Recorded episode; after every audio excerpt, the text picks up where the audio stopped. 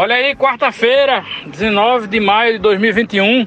Que semana, minha gente, que semana! Estamos começando aqui o episódio número 13 do Conversando Água. Essa semana temos convidado o Bruno Cereja, que deve se manifestar aí depois de terminar a aula de crossfit. Mas é isso, me desculpem se eu estiver muito ausente hoje, mas é que finalmente teremos o depoimento de Eduardo Pazuello na CPI da Covid. Eduardo Pazuello, o nosso ex-ministro da Saúde, general na ativa e que sintetiza bem o que são as Forças Armadas hoje em dia. Um cara acima do peso, fanfarrão, corrói as economias do Brasil com seus salários altos e privilégios. Um cara que nunca lutou na batalha e que, né, frouxo, foge do compromisso aí um dia ele queria fechar o STF, no outro estava lá implorando por um habeas corpus para não ter que falar na CPI. É isso, vamos em frente porque esse atraso no depoimento dele foi até benéfico. Deu tempo do Jornal Nacional lançar aquela reportagem ontem sobre contratos superfaturados de 30 milhões de reais com dinheiro de, do Ministério da Saúde que era para ser para leitos e vacinas, mas foi desviado sem licitação para a construção de galpões no Rio de Janeiro.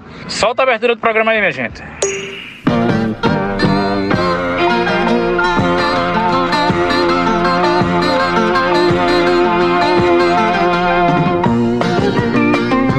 Conversando Água. Conversando Água. Conversando Água. Maravilhosa essa abertura do programa, que coisa boa, que dia iluminado. Esperamos que Renanzinho e Aziz hoje botem para fuder em Pazuelo e que tudo saia como esperado. A gente no final do dia tomando cerveja e comendo um petisco, se deliciando com todos os memes que serão gerados por esse dia, onde a gente espera que Pazuello tome no cu. Tome no cu e foda o presidente. Vamos em frente que essa semana promete. Né? Espero que vocês tenham aí muitos assuntos, porque nos dias que a gente teve aí de folga, que são sábado, domingo, segunda e terça, muitas coisas rolaram. Eu até fiz uma listinha aqui para trazer para o programa, porque são coisas que realmente merecem figurar aqui no, na nossa mesa de debates. Né? Bom dia e boa semana para todos. E desculpa pela minha voz escrota, mas eu tô com a máscara apertada do cacete hoje. Porra, essa alegria toda logo cedo me lembrou o dia que eu enjeitei uma carona. Só porque a pessoa que me dava carona era feliz pra caralho de manhã, velho. E não dá isso, né? É impossível. Mas, porra, muito bom, porque aí já acordei no pique e hoje é dia de faxina, então bora lá. Bruno, bem-vindo! Sim, tô tão animada aí com a, com a CPI Palusa que não dei boas-vindas ao meu preto, preto, bem-vindo. Fazer uma bagunça com a gente aqui hoje. Hoje não, né? Todos esses dias. Pô, gente, eu tô muito feliz de participar. Eu sou um fã do podcast. Eu era daqueles que ficava ouvindo e como ele é baseado em conversas de WhatsApp, eu sempre ficava pegando o telefone para apertar para mandar uma mensagem crente que eu ouvi no programa ia passar na hora. Mas eu tô muito feliz, certo, da minha participação. Acho que o dia hoje realmente é muito importante. Temos hoje, de acordo com com Renato Russo, um, de, um general de 10 estrelas com o cu na mão, né, velho? Isso vai ser muito bom. É, e queria parabenizar o Will por essa abertura fantástica e dizer que eu sou muito fã das trilhas sonoras que ficam de BG, de fundinho, aquelas. Acho genial. E tô muito feliz. E eu não faço crossfit, eu faço funcional. Muito bem-vindo, Bruno Cerejo. Né? É, não faço crossfit também, nem faço funcional, faço disfuncional. Né? E você podia ter se comunicado com a gente, porque você sabe que você pode mandar um áudio de até 30 segundos para o t.me barra William Paiva Oficial. E agora falando isso, eu me lembro que eu nunca chequei isso. Então deve ter algum áudio lá que algum ouvinte mandou e que não entrou no programa. Mas é isso aí, é comunicação assíncrona. Em algum momento a gente bota esses áudios no, no programa você caiu na armadilha. Eu me lembro de ter visto algum podcast que alguém comentou que Telegram não serve para nada. Eu acho que você está comprovando aí a teoria de alguém que falou isso por aqui. É melhor você correr lá e escutar para ver se tem alguém. Enquanto não começam os depoimentos aí da CPI, eu queria colocar um assunto em pauta que eu acho que é de extrema importância. Não sei se sabem, mas vão lançar uma versão é, é restaurada e remasterizada de Instinto Selvagem, aquele filme né, de soft porn que aparece a Pepeca de Sharon Stone. E na biografia dela, lançada recentemente, ela diz que era muito inocente, não sabia que a Pepeca aparecia daquele jeito, só descobriu quando o filme já estava pronto. E ela é intrigada aí com o diretor do filme por causa disso, né? Ela acha que foi, ela diz que foi iludida. Imagine agora então que a pepeca dela vai aparecer em 4K, ou seja, muito mais definição, assim, todos os pelinhos e brotuejinhas, aquela coisa, né? Vai dar pra ver. E ainda por cima dizem que o filme vai ter cenas extras, aí é uma versão do diretor que aparece até pitoca. Né? E aí estamos num dilema, né? A pessoa participa de um conteúdo aí que é exibido de uma forma assim que é meio velado, né? Não é uma coisa tão explícita e vem a tecnologia aí com suas possibilidades de definição de imagem e coloca num novo contexto a pepeca da moça, né? Que dilema.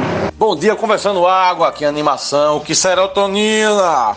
Nem parece que nasceram no Brasil, meu Deus. Eu também não faço crossfit, nem faço funcional, também não faço disfuncional. Eu fumo minha massa e reclamo da vida. E vamos em frente que hoje Pai Zuzu. Será que Pai Zuzu vai falar? Será que Pai Zuzu vai calar? Papai Zuzu calou. E eu sei a razão. Vamos em frente, olha o suspense. Irmão, Instinto Selvagem foi um filme de oiés de uma geração que não tinha tanto acesso a filmes de oiés. Eu me lembro que eu dei muito pause naquela cena da cruzada de perna ali pra, pra analisar a pepeca. Viu? E era difícil de ver a pepeca, mas realmente em 4K vai ser um pepecão mesmo, viu? E mudando um pouco de assunto, estava vendo aqui o nosso querido jornal Jornal Bom Dia Brasil. A Polícia Federal acabou de chegar lá em Brasília agora para bater um papo com o nosso ministro do Meio Ambiente, Ricardo Salles, para perguntar para ele sobre madeiras ilegais, exportações de madeiras. Pelo que eu estou vendo aqui, é, autoridades internacionais pressionaram realmente para saber respostas sobre isso. Então são pressões de autoridades internacionais cobrando as nossas autoridades que não vale peido. A pepeca em 4K é a PPKKKK. E pau no cu de Ricardo Salles, né? Bem observado, Bruno, bem observado e bem-vindo, viu? Bem-vindo ao Conversando Água. Né? Bem observado aí sobre a acusada de perna de Sherostone, que marcou uma geração. Quantas e quantas bananinhas não foram descascadas em homenagem a ela. Agora no 4K realmente vai, vai dar um, um up, né? Mas essa geração nova aí não tem essa carência que a gente tinha naquela época, né? De acesso a esse tipo de conteúdo. E com relação a essa operação aí contra o Ministério, o Ministério, o Ministro do Meio Ambiente, né? Realmente foi, foi muito bom, né? notícia boa. Foi deflagrada aí com autorização do ministro Alexandre Moraes, aquele careca, né? O careca da capa preta, o Batman. E eu fico pensando, quem diria que eu ia gostar tanto de Alexandre de Moraes? Quando o Temer nomeou ele, eu fiquei, pô, é um filho da puta, não sei o quê. E hoje eu sou fã de Alexandre de Moraes, veja você, que mundo para dar volta. Paulinho, é isso mesmo. Quando o Temer nomeou Alexandre Moraes, eu lembro que eu fiquei nas redes sociais xingando pra caralho, porque o cara tinha sido advogado do PCC, se eu não me engano, né? E hoje em dia tá nos dando essas alegrias aí, né? O mundo, como é? A terra plana não dá voltas, ela capota. Rapaz, Alexandre de Moraes deve ser o pesadelo de muitos ali. E o pior é que ele tem formato de, de, A cabeça dele tem formato de bilola, né? Aí o povo deve ficar imaginando uma bilola vestido com toga, correndo atrás dos caras. Vou lhe pegar, vou lhe pegar. É foda, viu? Caralho, cereja, se tivesse carnaval em 2022, eu ia sair fantasiado de Alexandre de Moraes, bilola de toga, correndo atrás das pessoas dizendo vou lhe pegar. velho. Ah, eu lembrei de um bloco que a gente montou, acho que em 98, 97, todos carecas também, e com uma, uma cabecinha em formato de rola, chamado Filhos de Glande. Pra você ver, né? Como toda questão de perspectiva e ponto de referência, né, rapaz? Tudo no governo do vampirinho da saudade, porra. Que coisa, né? Volta, vampirinho, volta. Olha, Paulinho tocou também num assunto aí muito importante, viu? Que eu agora fiquei refletindo aqui. Nossa geração aí de pessoas que estão beirando aí a casa dos 50, né? Nós tivemos aí, sofremos muito aí pela falta de acesso à pornografia. Né? Era todo um, um- um ritual necessário para colocar as mãos aí numa VHS de, sei lá, Garganta Profunda, né? Emanuele. E hoje em dia o negócio tá escancarado aí, né? Não, não que eu seja purista, mas isso é uma discussão que eu tive há um certo tempo com outras pessoas, de que o homem pós 40 anos, que fica solteiro, ele será jogado aí na cova dos leões. Ele não vai conseguir acompanhar essa nova geração aí no que diz respeito a transar mesmo, né? A, a copular. Porque essa geração aprendeu a transar assistindo Pornhub, pô. assistindo Xvideos, né? Que é o equivalente a você aprender a dirigir assistindo Velozes e Furiosos. Rapaz, Will, isso era uma coisa é, impressionante. É, feliz do cara naquela, na nossa geração que tinha um amigo cujo pai tinha um, um daqueles videocassetes que copiava fita, como existia dois decks, tá ligado? E aí fazia umas cópias de algumas coisinhas que vinham da locadora alugadas pelo papai, né? Porque realmente era difícil. Sobre o seu comentário do, do solteiro hoje, depois dos 40 e tal, eu tenho amigos que passaram pela não vou falar nomes, é claro, mas eu tenho amigos que passaram pela situação e honestamente deram um jeito de se relacionar rapidinho, porque a vida de solteiro exigiu demais física e, e, e, mentalmente da pessoa. Paulinho, eu quero dizer, que, que nome de bloco do caralho, pois foi um dos melhores que eu já ouvi. É de fato, nossa geração penou bastante aí para praticar o onanismo juvenil, né? Era depender aí desses dessas pornochanchadas brasileiras, de um amigo que tinha uma, uma locadora, um VHS clandestino. Teve um primo meu que dormiu segurando a bananinha, esperando passar de novo o comercial de cenoura e bronze que a Adriano Galisteu fazia na época, aí no, no final do século passado. Aí ele passou rapidamente, ele tentou, não conseguiu, aí aguardou passar de novo e acabou cochilando. É uma coisa lamentável. Hoje em dia o acesso é demais, né? Nada contra também, não sei não sou especialista no, no assunto, mas talvez essa sobrecarga de informação sexual cause um pouco de desinteresse para essa geração. Se bem que as músicas novas aí, né? De lado, de quatro, nananana, já vem, já vem com sexo junto. Então é uma coisa que se misturou. Aí é legal. Rapaz, nos anos 80, uma mãe preferia encontrar o filho assistindo a Face da Morte do que a, sei lá, a Emanuele 4, que é aquele episódio em que ela, a Silvia Cristel, vem para o Brasil para fazer uma cirurgia plástica total e foi a desculpa da produção do filme para trocar a atriz por uma pessoa 20 anos mais nova, né, dessa renovada. Mas é o meu preferido. É, William, eu, como uma pessoa que saí do ensino médio há menos de uma década, sou mais participante dessa geração recente, posso dizer que sim, as pessoas assistem muito Pornhub, mas ninguém aprende a transar assistindo Pornhub. São mundos totalmente diferentes. Opa, Dante, eu estava quase lhe convocando aí para participar dessa discussão, mas preferi deixar à vontade. Agora que você deu seu depoimento, eu queria que você falasse mais sobre isso. Rapaz, ouvindo os áudios de vocês agora, eu cheguei à conclusão que Instinto Selvagem virou um filme de véi babão, visto que os meninos hoje saem da alfabetização direto pro Xvideos, ou seja, para eles não vai ter graça nenhuma. Sinal dos tempos. Diana Moura, é, aproveite que você entrou aí no assunto e esclareça pra gente como era o consumo de pornografia juvenil em Afogados da Engazeira. E explique para os ouvintes também o que é Afogados da Engazeira. William Paiva existia zero consumo de pornografia juvenil, pelo menos feminina, em Afogados da Engazeira. No máximo, eu tinha umas amigas que liam Júlia e Sabrina e me emprestavam assim por debaixo dos panos, porque lá em casa a gente lia muito e, sei lá, com 13 anos eu já estava lendo os russos, entendeu? Se ninguém lia subliteratura. E aí eu lia Júlia e Sabrina escondida dos meus pais e tinha umas fotinhas de revista Capricho. Eu sei que tem umas amigas que tinham umas revistas de fotonovelas, mas eram uns negócios muito escondidos, muito sei lá de quem, e eu nunca vi fotonovela. Mas em Afogado da Engazeira não tem ninguém com uma história com uma cabritinha ou coisa parecida, não? O que eu quero dizer é que, para quem não entendeu, que meu pai, que não me deixava ver televisão, também não me deixava ler subliteratura e ele vigiava. Então a gente lia uns livrinhos escondidos. Outro livro, outro livro que eu li escondida foi Cristiane F., 13 anos, drogada e prostituída. Um soco no estômago, assim. Eu acho que eu li, eu tinha 12, 13 também. E foi bem chocante. E eu me lembro que eu li uma edição bem gasta que já tinha, todo mundo tinha lido e era totalmente escondido. Se tem, não fui eu, né? Evidentemente que eu não transei com a cabritinha. Me respeite. Momento algum achei que você tinha interesse em cabritas.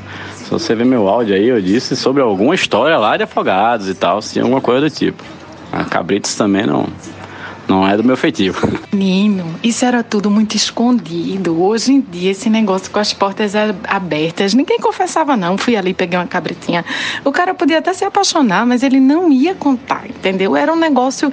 Aliás, O segredo, vocês estão muito por fora. Esse negócio de, do segredo, do escondido, do meu pai não pode saber, é o que dá tesão na galera. Vocês acham que a galera tem tesão pelo corpo do outro? É não, tem tesão pelo que não pode fazer, entendeu?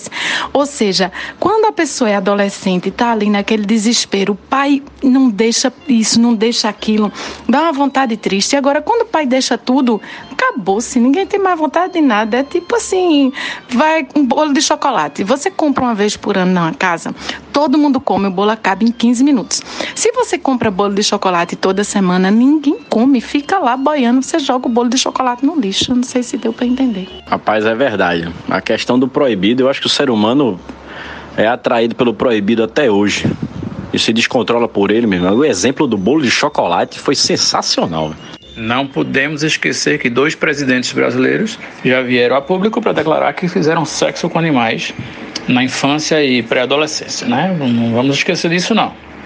Rapaz, o William trouxe os presidentes, aí eu vou trazer o assunto da Pepeca de novo, porque o William falou dos presidentes com animais, não que a, a, a relação seja essa, mas eu me lembrei daquela Pepeca no carnaval do lado de Tamar, velho que a turma bateu uma foto por debaixo e a modelo estava do lado de Tamar só de camisa com a Pepeca de fora. A Pepeca ficou mais conhecida do que qualquer plano econômico que ele lançou naquela época. Muito bem, Diana Moura. Adorei a analogia aí com o bolo de chocolate também. Uma coisa que remete também ao fruto proibido, né? Lá do Jardim do Éden, naquele Velho Testamento, que a gente não acredita. Até porque de fato aquela porra não existiu, né? Mas é só o simbolismo mostrando que isso vem de muito, de muito distante. E com relação à zoofilia, é, tinha uma burrinha na beira do rio lá em Limoeiro chamada Creuza, que era uma sensação na cidade. Bem lembrado, Bruno. Isso aí, esse episódio aí a cara do Brasil, né? Itamar, grande presidente do Pet Maravilhoso, mineirinho, comia pelas beiradas. Flagrado aí de lado de uma, da modelo, modelo Lilian Ramos, se a memória não me trai. Em pleno sambódromo lá, tomando aquele vento na bacurinha. E ele saudando a plateia. Isso é a cara do Brasil. Ô, saudade desse Brasil. E esse fato de Itamar tá ser flagrado aí com, com, com Lilian Ramos um pouco mais à vontade no Sambódromo, né, causou um certo buruçu, mas eu imagino que nos tempos de hoje, né, com esse puritanismo latente e esse, essa, defesa, essa defesa dos bons costumes, da família brasileira, o cidadão de bem, ia ser bem pior. Então, isso, pelo menos esse fato aí, essa lembrança me remete a um país menos puritano do que somos hoje. Atenção, atenção, Pazuello acaba de adentrar no palácio, vai sentar na cadeirinha dele agora para começar, pra começar a sabatina. Eita gota serena, de Pepe KKKK para Sharon Stone, para vocês estão altamente produtivos aqui, hein? Essa manhã. Preto Sere, bem-vindo ao nosso podcast. E vamos lá, ver Pazuzu. Vocês todos se lembram que Pazuzu era o nome do demônio que tinha no, no filme O Exorcista, né? Passarás, Pazuzu. Vá de retro, Pazuzu. Bem apropriado, portanto. É o que eu sempre digo para minha família, né? Se você não acorda já com raiva, é porque você ainda está dormindo. É, eu tenho uma observação a fazer sobre comportamento de senadores na, em CPI é, eu acho que deveria proibir celular durante é, os depoimentos, porque os caras ficam tudo no celular, velho.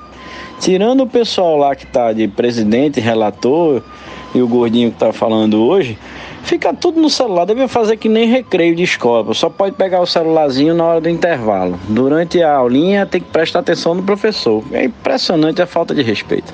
É que eles estão fazendo feito a gente e comentando em grupos de WhatsApp o resultado dos depoimentos. Rapaz, eu tenho uma, uma coisa para comentar. Não sei até se já foi assunto em podcast antigo. Mas, é, como vocês sabem, a maioria que sabe, eu ando muito de bicicleta para ir. Meu meio de transporte é bicicleta mesmo. E eu fico olhando algumas peculiaridades da cidade. É, vocês já devem ter visto por aí que no período de chuva começa a abrir vários buracos, né? Esses buracos que vão nascendo em formato de cratera e de repente o chão afunda e cai tudo. Em algumas soluções eles pegam e plantam uns pedaços de árvore de galho que tira, aqueles pedaços de pau vai botando para sinalizar. Tem um muito engraçado aqui perto da minha casa que já resolveram o problema dele, mas resolveram com outro buraco. em vez de ser um buraco mais fundo, o pessoal passou, botou uma terra lá, jogou aquele piche lá e tal, só que em vez de alinhar e tal, não, fez um outro buraco para tapar o buraco. né, pode ser a nova solução aí. Buracos para tapar buracos. Cereja, eu sinto muito, já fui muito mais ciclista do que sou hoje e lhe digo que ciclista só se fode. É, agora, se você estiver falando daquele trecho ali, se você ainda morar no mesmo lugar, que eu acho que você mora, aquele trecho ali na frente da padaria Parladelli, a avenida inteira está afundando, né? Como se tivessem recapeado e, enfim, é, tem um, um, buraco que não chega a ser um buraco, é tipo um, degrau abaixo, assim, na rua, e a rua está cedendo por inteiro e, e, e afundando. É um, um feito da, da engenharia moderna.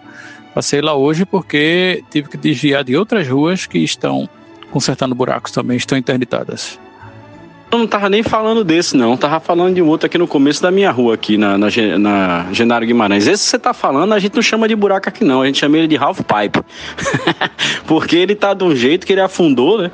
Foi uma obra que passou aqui, o cara fez o, a parte do, do, do, asfalto muito mal feito. E ela realmente ela afundou por inteiro, assim. Ela tá um, um, um half pipe mesmo. O cara pode começar da pontinha e ir fazendo lá as manobras de skate até a frente da parla dele. Tá o half pipe certinho. E ciclista vive se lascando mesmo. É, tirando essas ciclovias e ciclofaixas que às vezes eu concordo que leva do nada a lugar nenhum, que elas não se comunicam. É, o bom é que a gente não paga gasolina nem PVA, né? Se duvidar, daqui a pouco aparece um IPVA aí para ciclista. Mas pelo menos gasolina, acho que não. Não sei se vocês lembram da frase do Síndrome, que é o vilão dos Incríveis, o melhor filme já feito. Ele diz quando todo mundo for super, ninguém mais vai ser. E é isso que a engenharia da cidade do Recife está tá buscando, né? Vai abrindo um buraco, abre um buraco do lado, abre um buraco do outro, abre um buraco do outro, e aí chega uma hora que começa a abrir buracos que conectam os buracos. E aí deixa de ser buraco, vira só uma rua, um degrau mais baixo. Quando tudo for buraco, nada é buraco.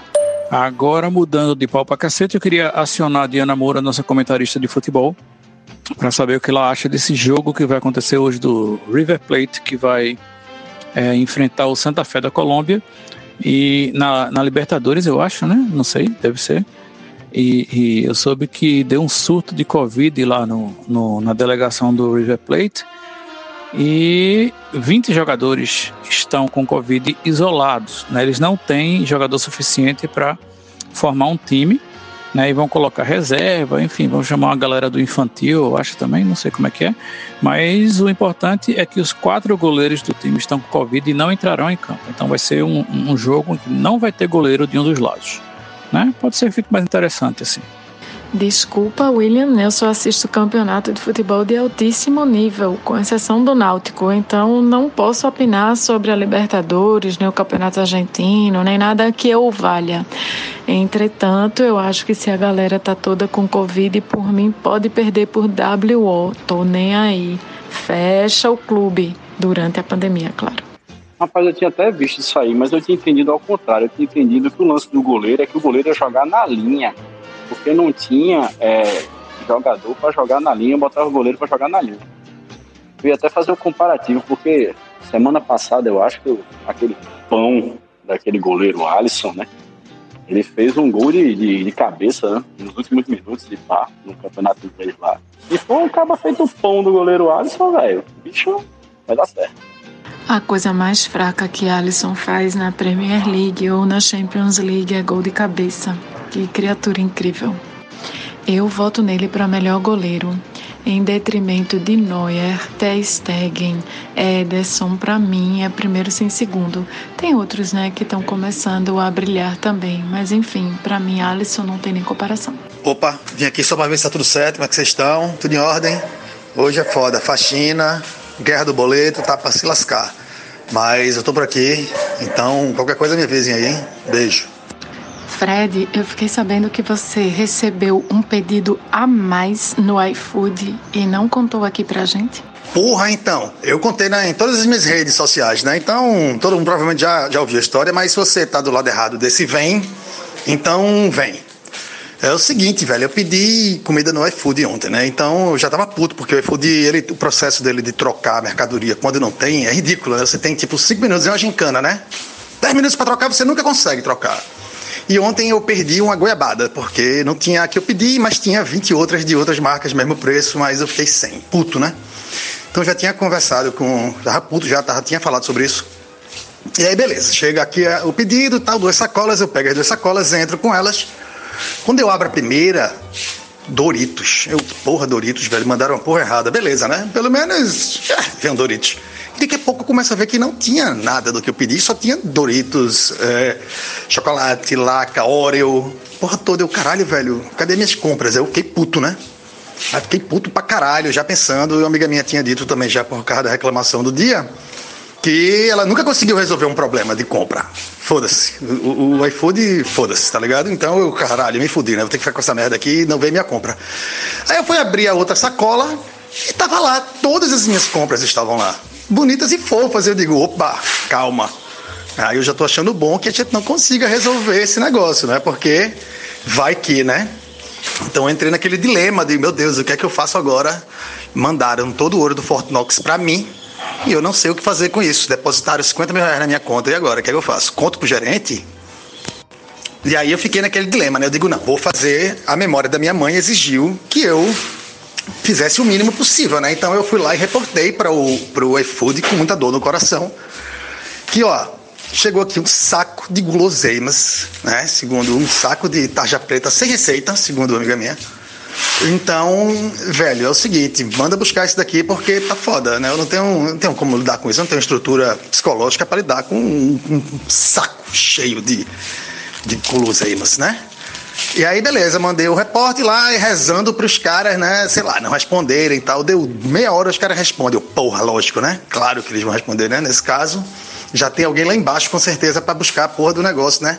E aí não, velho, o cara dizendo que, é, desculpe senhor, bom dia, é obrigado por reportar o problema, infelizmente nós não vamos estar podendo recolher essa compra e o senhor é, fique como brinde. Tenha um bom dia e se cuide. Eu, caralho, velho, what? fique com um bom dia, tenha um bom dia que se cuide você também. É, aí o cara me avalia, por favor, eu digo, claro, avaliei 120%, né, para ele, quebrei a matemática só porque ele merecia 120%. Né, eu sou mensageiro, mas não importa. E é isso, estou de posse agora de um saco, que hoje eu achei a nota, um saco com 80 reais de guloseimas. Vamos ver aqui.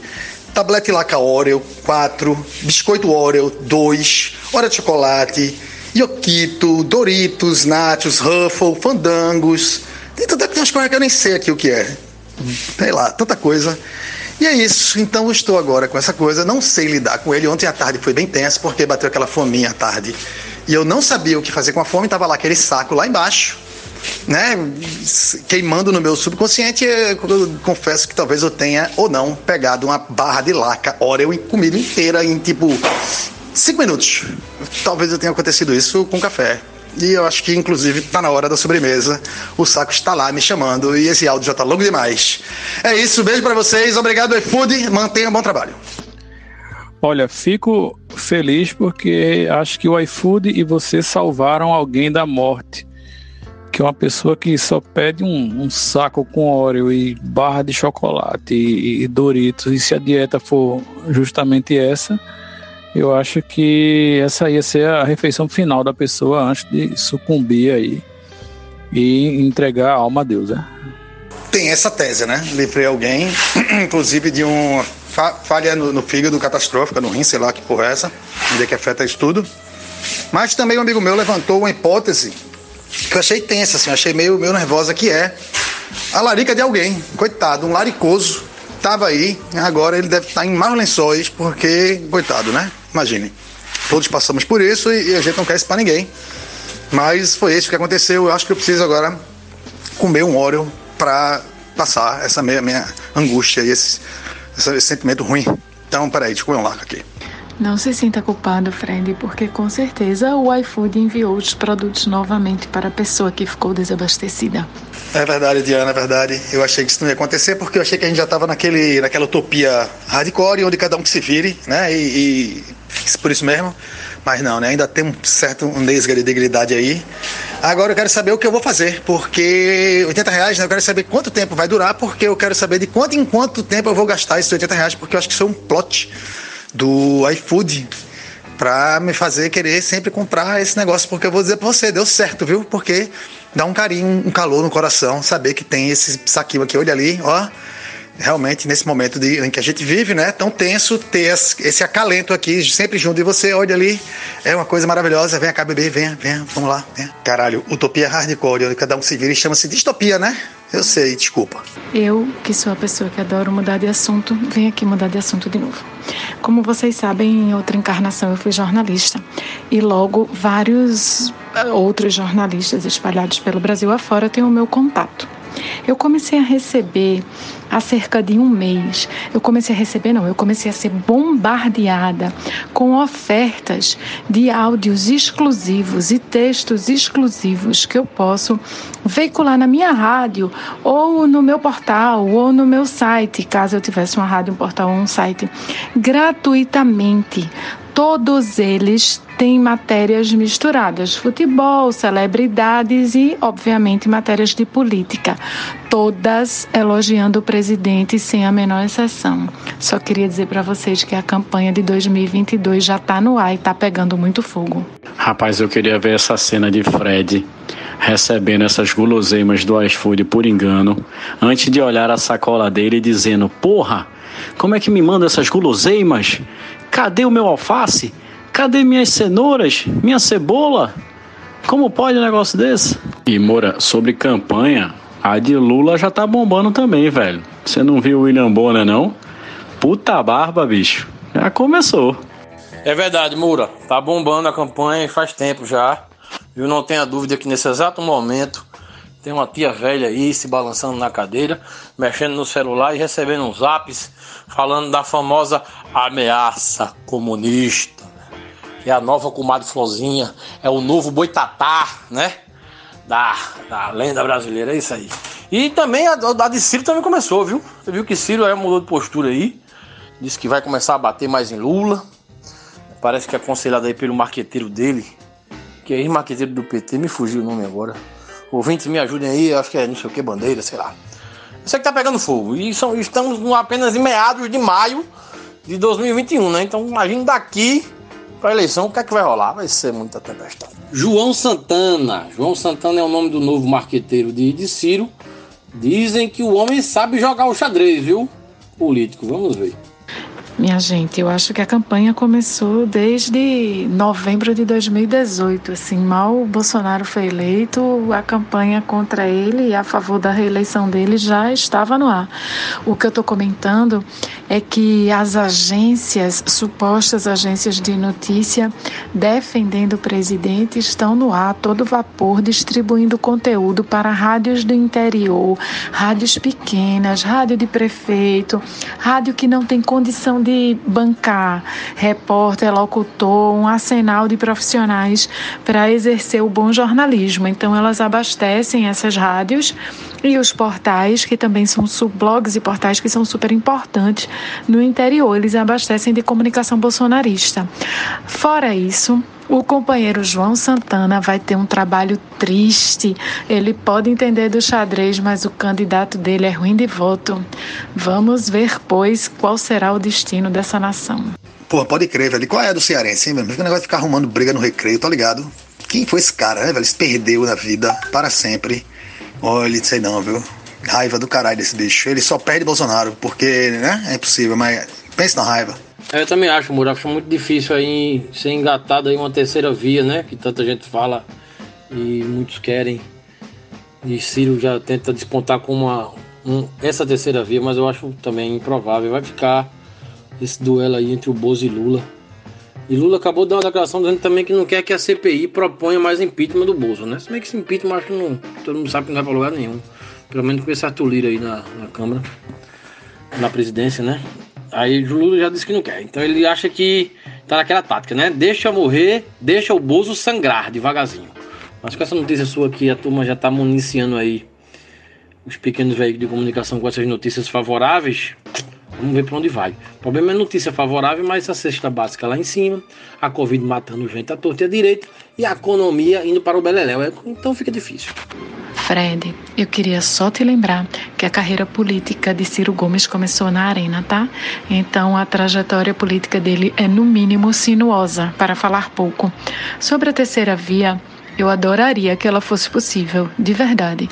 Eu acho, sei lá, eu ficaria muito envaidecida se a gente tivesse um segundo turno entre Ciro e Lula, por exemplo.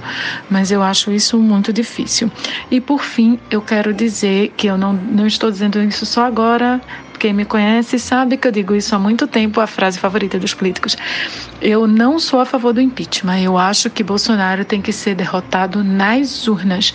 Eu acho que a população brasileira precisa dizer que não quer mais esse projeto de governo. Concordo, Moura. Tô contigo. Inclusive, queria votar em você como terceira via. Adoro, Paulinho, as pessoas que votam em mim, mas infelizmente eu estou aquém do cargo. Não se menospreze, mulher! Poxa! Minha gente, a pessoa não pode nem trabalhar hoje de tarde quando volta aqui no grupo. Muito áudio para ouvir. Vou tentar, hein? E me esperem, me aguardem que eu tô chegando. Queridos ouvintes, nesse exato momento, Pazuzu teve o, o depoimento dele na CPI interrompido porque passou mal. E eu quero pegar esse gancho para trazer um assunto muito importante. Nós, gordinhos, eu me coloco aqui na qualidade de gordo também, porque eu sou, né, tal qualmente Pazuelo não podemos passar muito tempo levando pressão com perguntas sem comer, né? Principalmente comer uma coisa consubstancial assim, uma coisa que faça bolo fecal dentro do nosso estômago. É o caso de Pazuzu, que está desde 10 horas da manhã tomando água e cafezinho, respondendo as perguntas dos senadores. Bateu aquela tristeza, aquela frieira nele, aquela agonia, escureceu a vista, teve que se deitar, teve que tomar dois batigudos, parece, para voltar já está recuperado, mas teve o depoimento dele agora adiado, vai continuar só amanhã.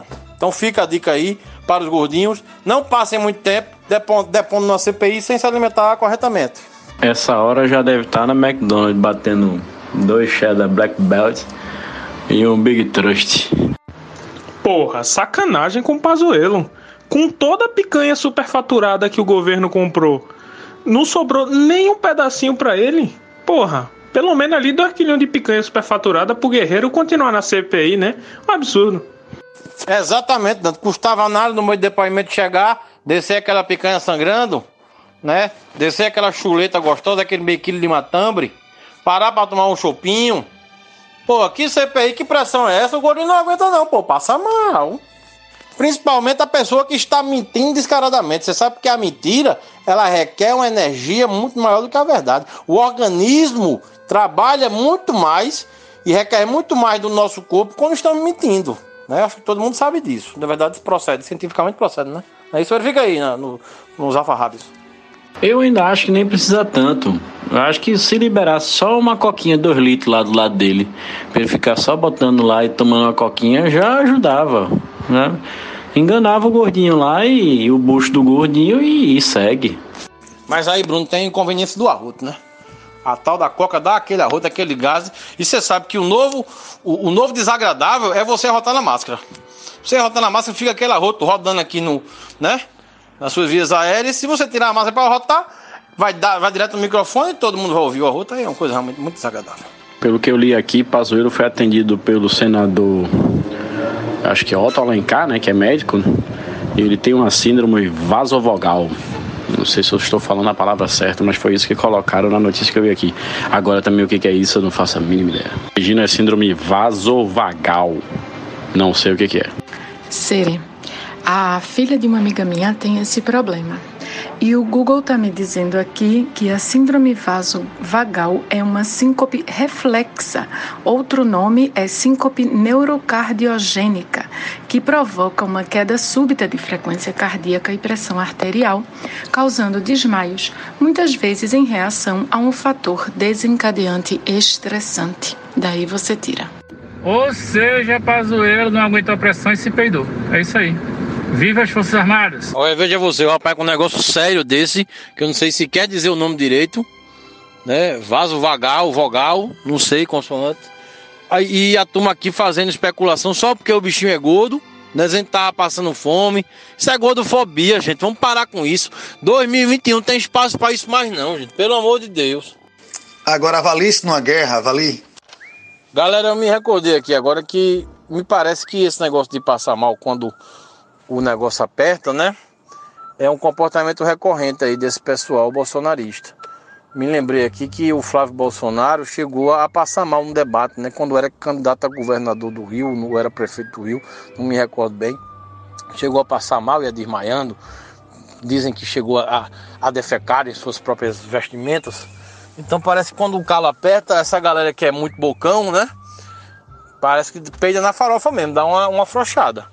Você vê que o pessoal que é mais da, da ala ideológica, né? O Weingarten, o, o, o, Ernesto, que depois ontem na CPI, foram todos pianinhos, né? Eram todos bocudos, todos de gostar de bravatas e tal, mas na hora da CPI ficou tudo tocando em mim menor. Então parece que a turma tem esse comportamento aí, recorrentemente. Cara, lê-se pelo chefe mestre, né? Que peidou na farofa fortemente em todos os debates de sua própria campanha. Se bem que estava sendo direcionado para isso também, né? E aí, só dizendo que gordofobia jamais, Paulinho, jamais, jamais. Agora, pazuzofobia sempre. Rapaz, eu tô muito intrigada com a notícia que eu tô vendo agora, sabe? Porque, segundo o Pazuello, ou o ministro Pesadelo, ele não passou mal. Ele está negando que tenha passado mal durante a CPI. Mas tem um depoimento aqui na reportagem do senador Otto Alencar da Bahia, que é médico, que disse que encontrou o ex-ministro sentado, pálido, na sala do cafezinho é, vi que ele estava assim, falei com ele, mudei de posição. Ele ficou deitado, elevamos os membros superiores e voltou a ter uma circulação normal no cérebro. É uma síndrome que acontece muito em quem está com distúrbio nervoso, disse Alencar em entrevista à TV Senado. E agora, quem será que está com a verdade? Caralho, nem coragem de admitir o puto tem, é. Tá demais, viu, esse nosso exército. Nem, nem pra isso os caras têm coragem, velho. Uma amiga minha tava, inclusive, hoje falando que ela fez uma. Ela tem uma amostragem bem grande, assim, no, no círculo dela, em que homens normalmente têm vergonha de admitir que tem Covid, tá ligado? Todos eles pedem segredo.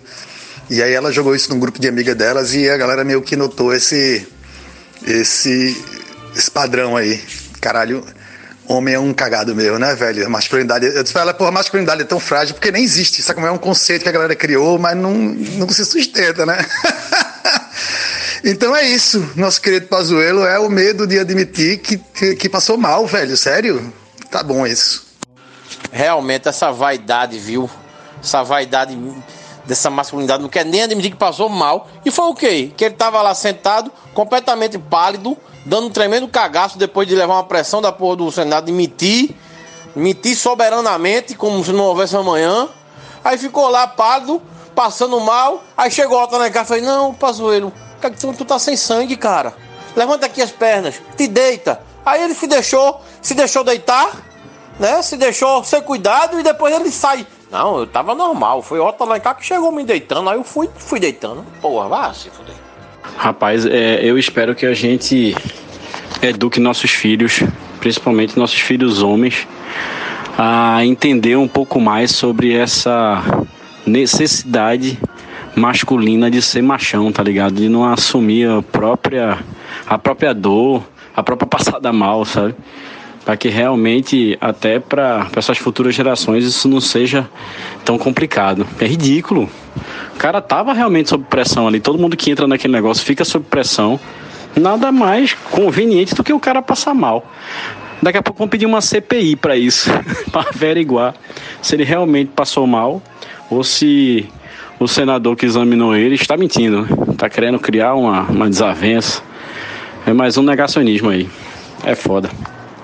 Bom dia, minha gente. E olha só, descobri ontem através de Larissa aí do grupo também que o WhatsApp tem um, uma atualização que permite que você acelere os áudios, né? Você escute os áudios mais rápido, assim. E é fundamental para certas pessoas que falam assim muito devagar e aí você acelera e escuta os áudios numa boa.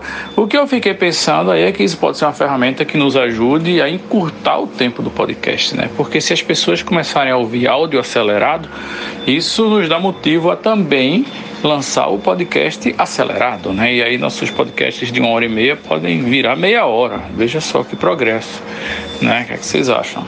Aliás, acho que nos dias de hoje tudo acelerado é mais legal, né? Tipo, depoimento da CPI, se pudesse ser acelerado, É porque é ao vivo, mas se pudesse ser acelerado, ia ser muito mais produtivo para todo mundo, né? Porque os caras enrolam muito e falam muito devagar e tomam o dia todo e tal. Eu queria acelerar e assistir em uma hora o depoimento, não perder nada e, e segue a vida. Acho que, sei lá, reprise de jogo de futebol também é um negócio que acelerado deve fazer muito mais sentido, porque no jogo de futebol só o que importa é, são os gols, né? O resto do jogo é só enrolação.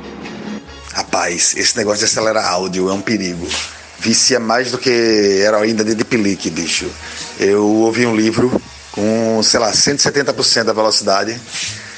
E quando acabou o livro, e aí eu não consegui mais ouvir mais nada com normal, velocidade normal. O próprio livro, ele voltou, e aí o cara começou a falar assim muito pior do que algumas certas pessoas que a gente conhece.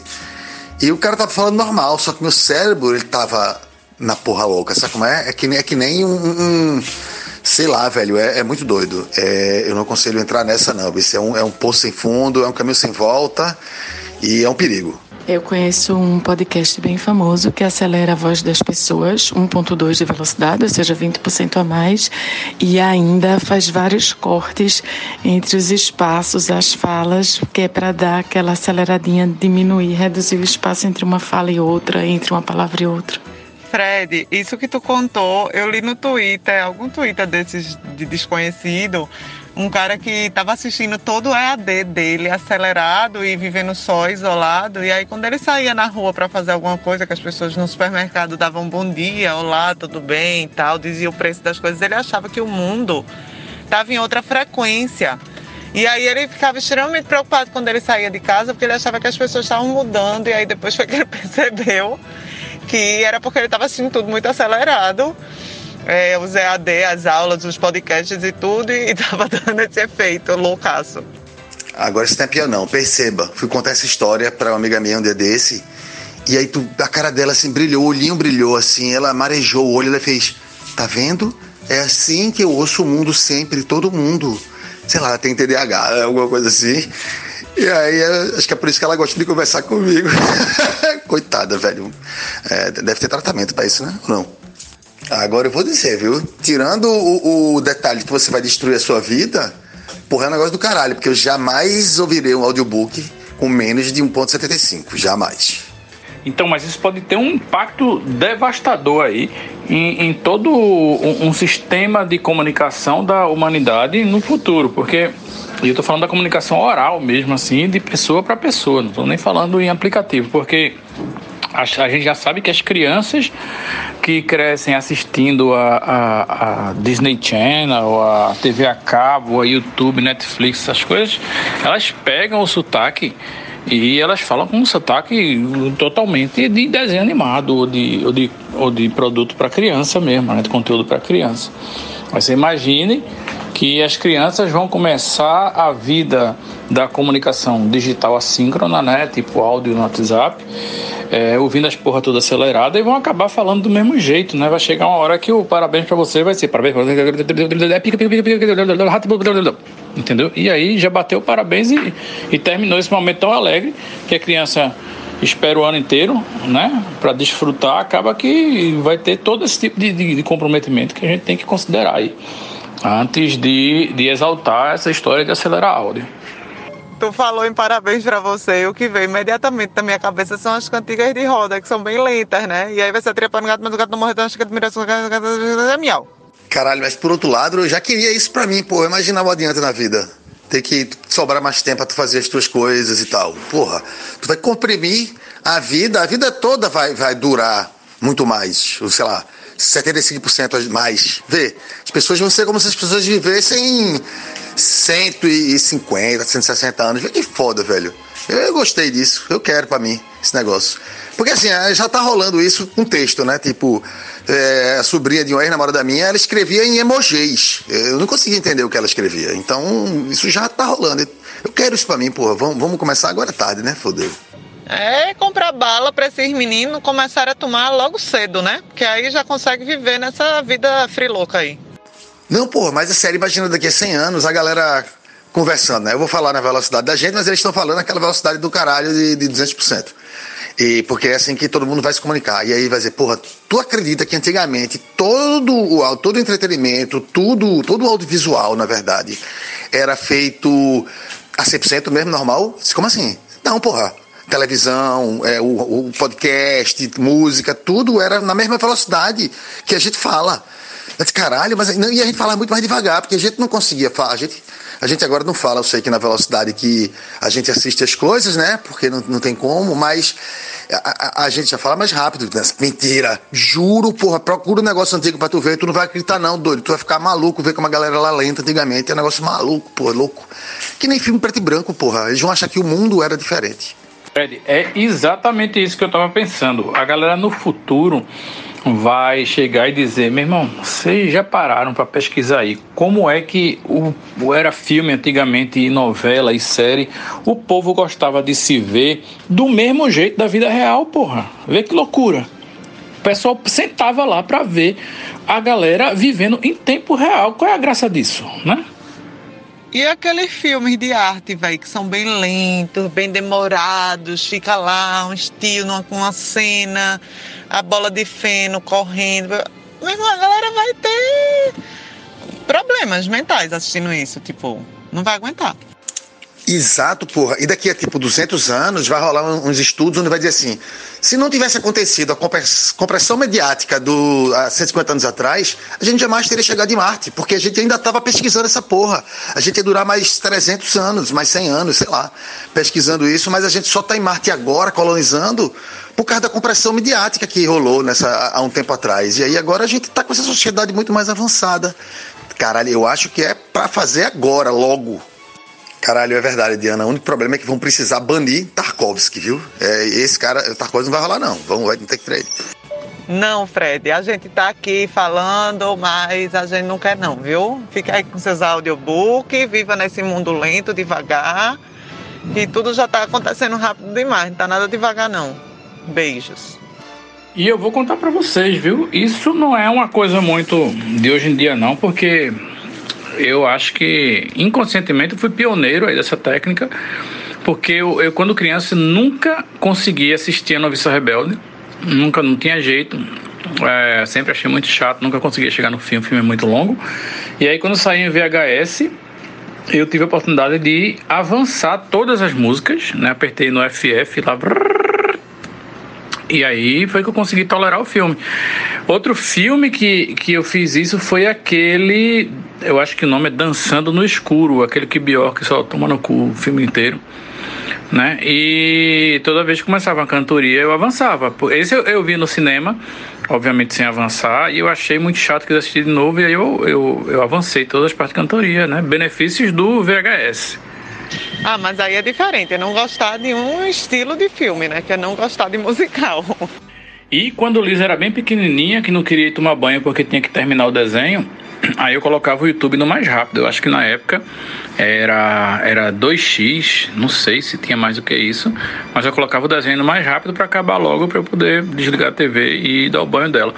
É, e meu sonho nessa época era que tivesse assim, opção ilimitada de velocidade, né? Se eu pudesse botar, sei lá, 1000x, uma coisa assim, porque porque aí cada um escolhe, né, a velocidade que quer assistir.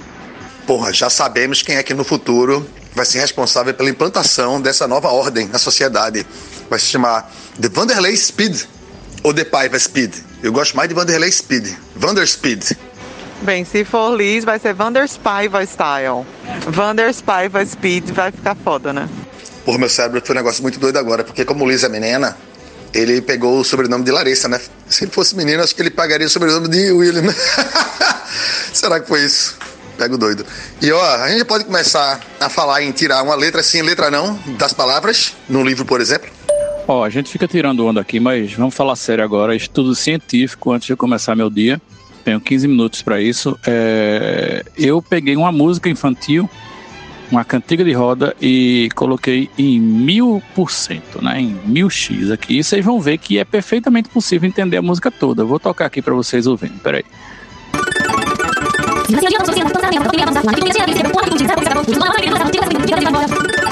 Não é possível que vocês não saibam que música é essa, sinceramente. Qualquer criança saberia. Ah, porra, adoro essa música, é poderosa. Vai falar em estudo científico, podia ter mesmo essa porra para tentar descobrir qual é a máxima velocidade que a gente consegue entender o negócio. Porque, na verdade, quando você dá toca aqui no, no, equipamento, você tem um problema do, da taxa de gravação, da, né, a frequência onde ele foi gravado e onde ele está sendo reproduzido. Você tem um limite aí, você tem perda nessa compressão, igual um JPEG que você vai comprimindo até ele se fuder, mas a informação, se depender de como fosse, estaria, estaria lá. Né? Vai depender só de quem tem melhor visão ou não para poder é, é, desconstruir e, e, decifrar aquela porra lá. Então eu acho que vale a pena aí um, um estudo e a gente pode até estar tá se enganando e o negócio vai ser a 300, 500, 600% lá no futuro e vai ser foda. Não, tecnicamente não tem nenhum comprometimento não. Você consegue gravar um CD, por exemplo, é, normal, só que as músicas dentro do CD estarem todas aceleradas, né? É, não, não vai estragar as frequências da música não.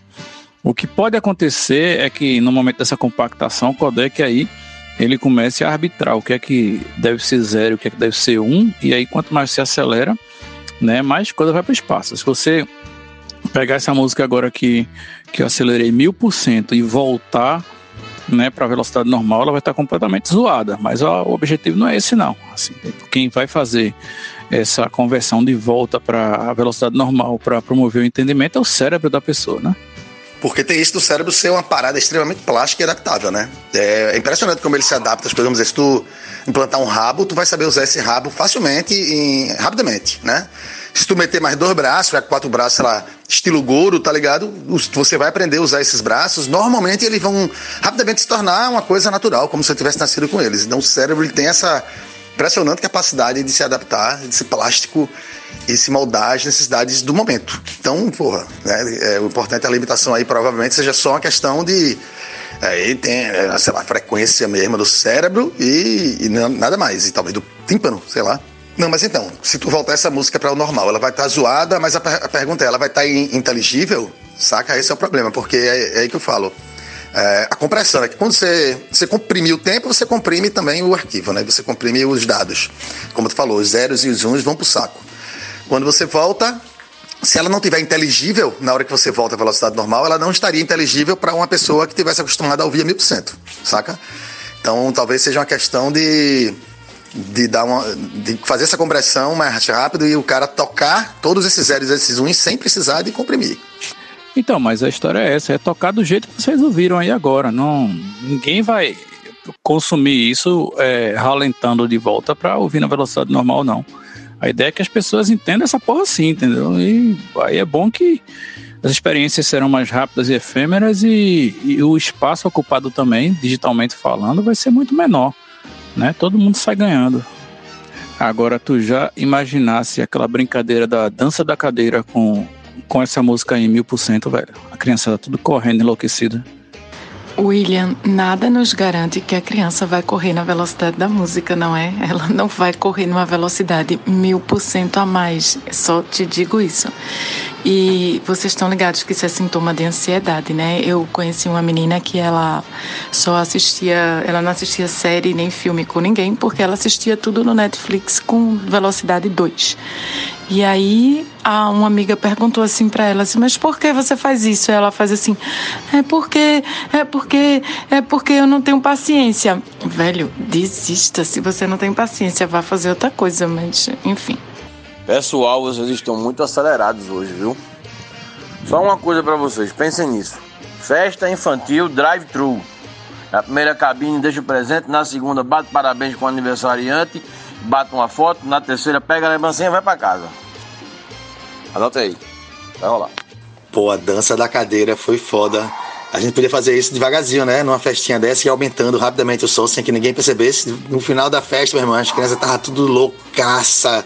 Tá como é? Agora foda ser braço quebrado, perna deslocada, ia ser foda.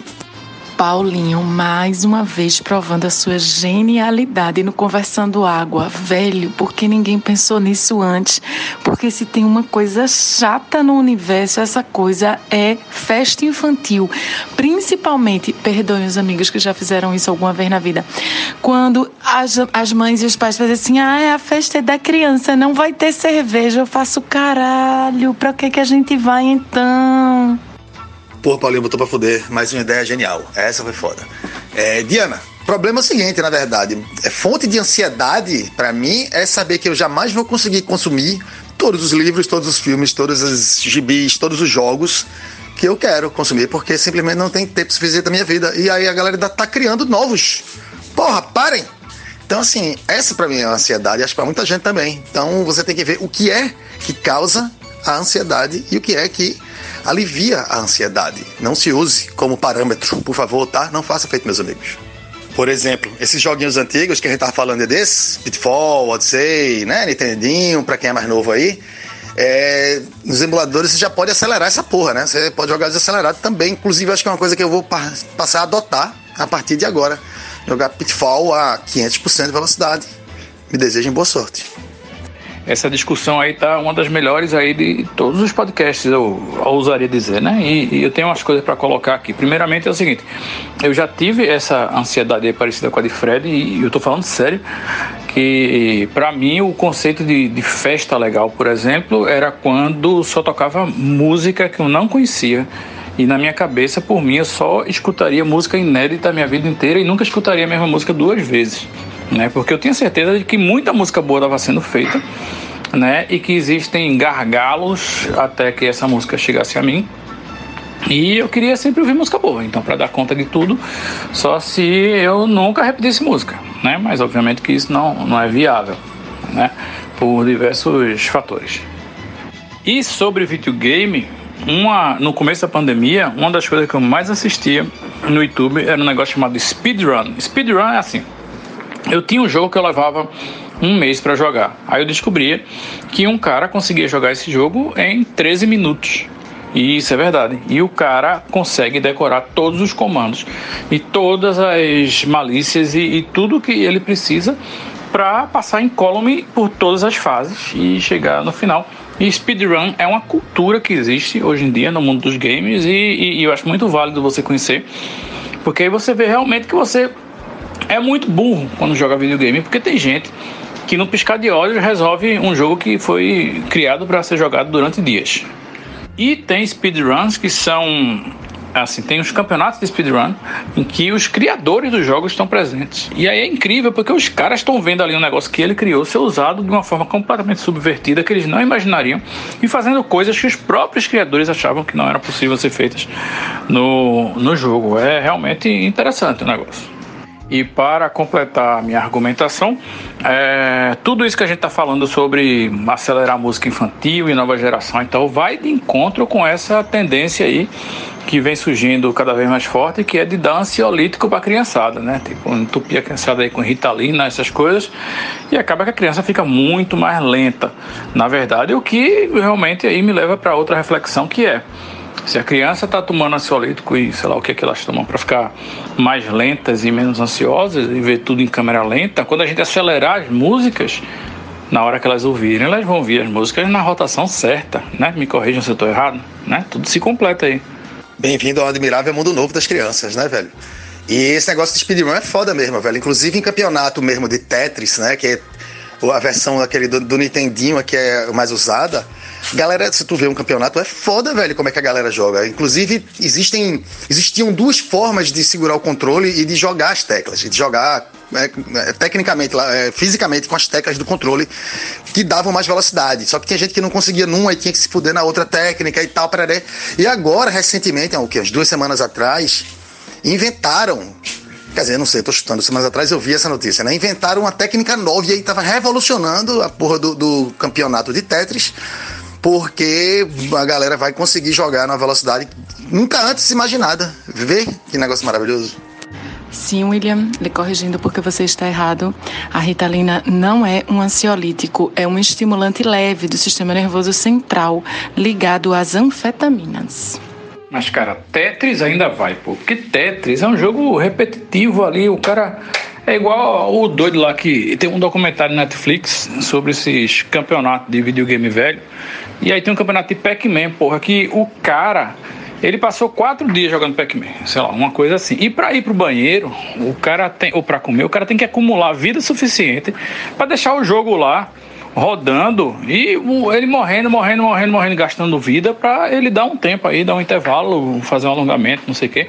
Mas esses jogos mais antigos, eles são jogos repetitivos, assim, são jogos de sequência de comando. O foda é speedrun de jogo feito feito Super Mario né? Que tem fase pra caralho, assim, tem vários mundos, tem não sei o que. Tipo, eu tô dizendo porque o, tinha um jogo que eu tava jogando chamado Cuphead, que é o jogo mais difícil do mundo, é tipo um Super Mario do inferno. Né? E assim, eu só me fudi. Aí eu fui entrar no YouTube para ver o povo jogando. Tem uns speedrun que o cara faz em 20 minutos todas as fases do jogo. Tudo. O cara faz tudo perfeito, todos os pulos perfeitos, todos os tiros perfeitos, todos entrando no buraco perfeito, tudo isso. Né? É um negócio incrível, pô. Gente doida mesmo. Mas é bom ficar atentos, porque o speedrun muito, de muitos jogos, principalmente dos jogos recentes, depende muito do glitch, que é encontrar uma falha do jogo. Você não está jogando o jogo como ele deveria ser jogado. Às vezes você encontra os speedrunners que jogam o jogo, o mesmo jogo milhares e milhares de vezes, ele cola na parede e aí usa pulo, poder X, poder Y, pulo de novo e aí ele consegue atravessar aquela parede. E aí como ele atravessou aquela parede, ele consegue cortar uma parte do mapa gigante de uma maneira que não deveria ser possível. E muito speedrun depende disso. E como é uma coisa que tá no jogo, que os criadores botaram, apesar de não ser planejado, é, é, considerado legal no mundo dos speedruns. Tipo, não, não é, você não tá trapaceando, você não tá hackeando o jogo. Então, lembrar disso, né? Porque, beleza, o cara resolve em 15 minutos um jogo de 7 horas, 12 horas, 20 horas mas às vezes ele só não tá. É, basicamente ele tá jogando outro jogo. Ele tá jogando o jogo de uma maneira muito diferente do que ela para ser jogada. Isso, Dante, perfeito. Você tá certo, mas os campeonatos de speedrun que eu tava me referindo, é, você tem que jogar do jeito normal, do jeito que uma pessoa normal joga, só que fazendo as sequências perfeitas, sabe? Assim, tipo, e obviamente memorizando coisa pra caralho, né? Sem, sem fazer uso de glitch. Tem jogo que não tem glitch, né? E aí é foda. Tem um jogo também que eu jogava chamado Braid. Que porra, esse jogo foi um inferno na minha vida. Eu consegui terminar Braid, mas o, jogo tem umas coisas doentes pra caralho, assim, de, de como é que você vai resolver. E muita gente joga Braid em poucos minutos também. É uma doideira. Não, é verdade, é verdade. Tem jogo que não tem glitch, principalmente jogo de plataforma, que é mais simples. Glitch é muito comum em jogo 3D, assim, a galera gerando, gerando GTA, assim, em 20 minutos e por aí vai. Mas jogo de plataforma, realmente, Super Mario Cuphead, por exemplo, não tem como glitchar. E realmente você tem que é, fazer o jogo perfeito. É, tem até speedrun de Minecraft também, que não depende de glitch e a galera zera em tipo 7 minutos. É absurdo, mas é, jogos e jogos. Caralho, um minuto de silêncio para William que joga Cuphead e Brady. William, porra, vamos conversar. E Dante, é verdade isso, mas tem categorias, né, de speedrun, né? Tem essa que é com glitch, né? Tem umas que são sem glitch realmente, como eu falou. Tem aquelas que é tool assisted, né? Que o cara usa uma, um programa, uma ferramenta para ajudar a, sei lá, tipo, clicar mais rápido do que ele clicaria na vida real, ou ter uma precisão maior do que ele teria. Então tem categorias, mas tem umas que são foda, até porque tem a galera, velho, que joga, por exemplo, esses jogos enormes de mundo aberto, né? Tu pega Dark Souls, que é difícil só porra. Olha o Will pra tu também. Dark Souls é outro. É, sei lá, próprio GTA, Skyrim, é, Fallout. E o cara, sei lá, ganha o jogo sem dar um tiro, sem perder uma vida, sem tomar um dano, sabe como é? Então, a galera é foda, velho, assim, nunca duvide da ingenuidade humana. Engenhosidade, não é? Ingenuity, Jabu, é essa coisa aí mesmo, nunca duvide da porra do ser humano. Não, total. Tem uns desses que não são nem speedrun, mas o cara só cria uma categoria própria de vou zerar esse jogo sem fazer X ou Y mecânica do jogo, que é super importante para zerar. Tipo GTA sem dar um tiro, por exemplo. E aí o cara pode combinar isso com speedrun ou não. E eu imagino que não, mas tem louco para tudo nesse mundo. E eu acho legal porque você fica criando meta-jogos, né? Um jogo dentro do jogo, dentro do jogo, dentro do jogo. E uma maneira de muitas vezes manter um jogo vivo ou deixar ele maior do que ele seria normalmente. E eu acho muito legal. Um excelente exemplo disso foi no jogo Among Us, que estourou durante a pandemia. Não sei se vocês conhecem. mas é um jogo que você joga com seus amigos e você pode mudar as configurações do jogo. E aí a galera, depois de ter jogado durante tantos meses com os amigos o, o jogo original, né? o jogo, entre aspas, como é para ser jogado, a galera começou a mudar as categorias e ficar colocando as coisas em pontos extremos, a velocidade do boneco em pontos extremos, o, o, o campo de visão muito curtinho.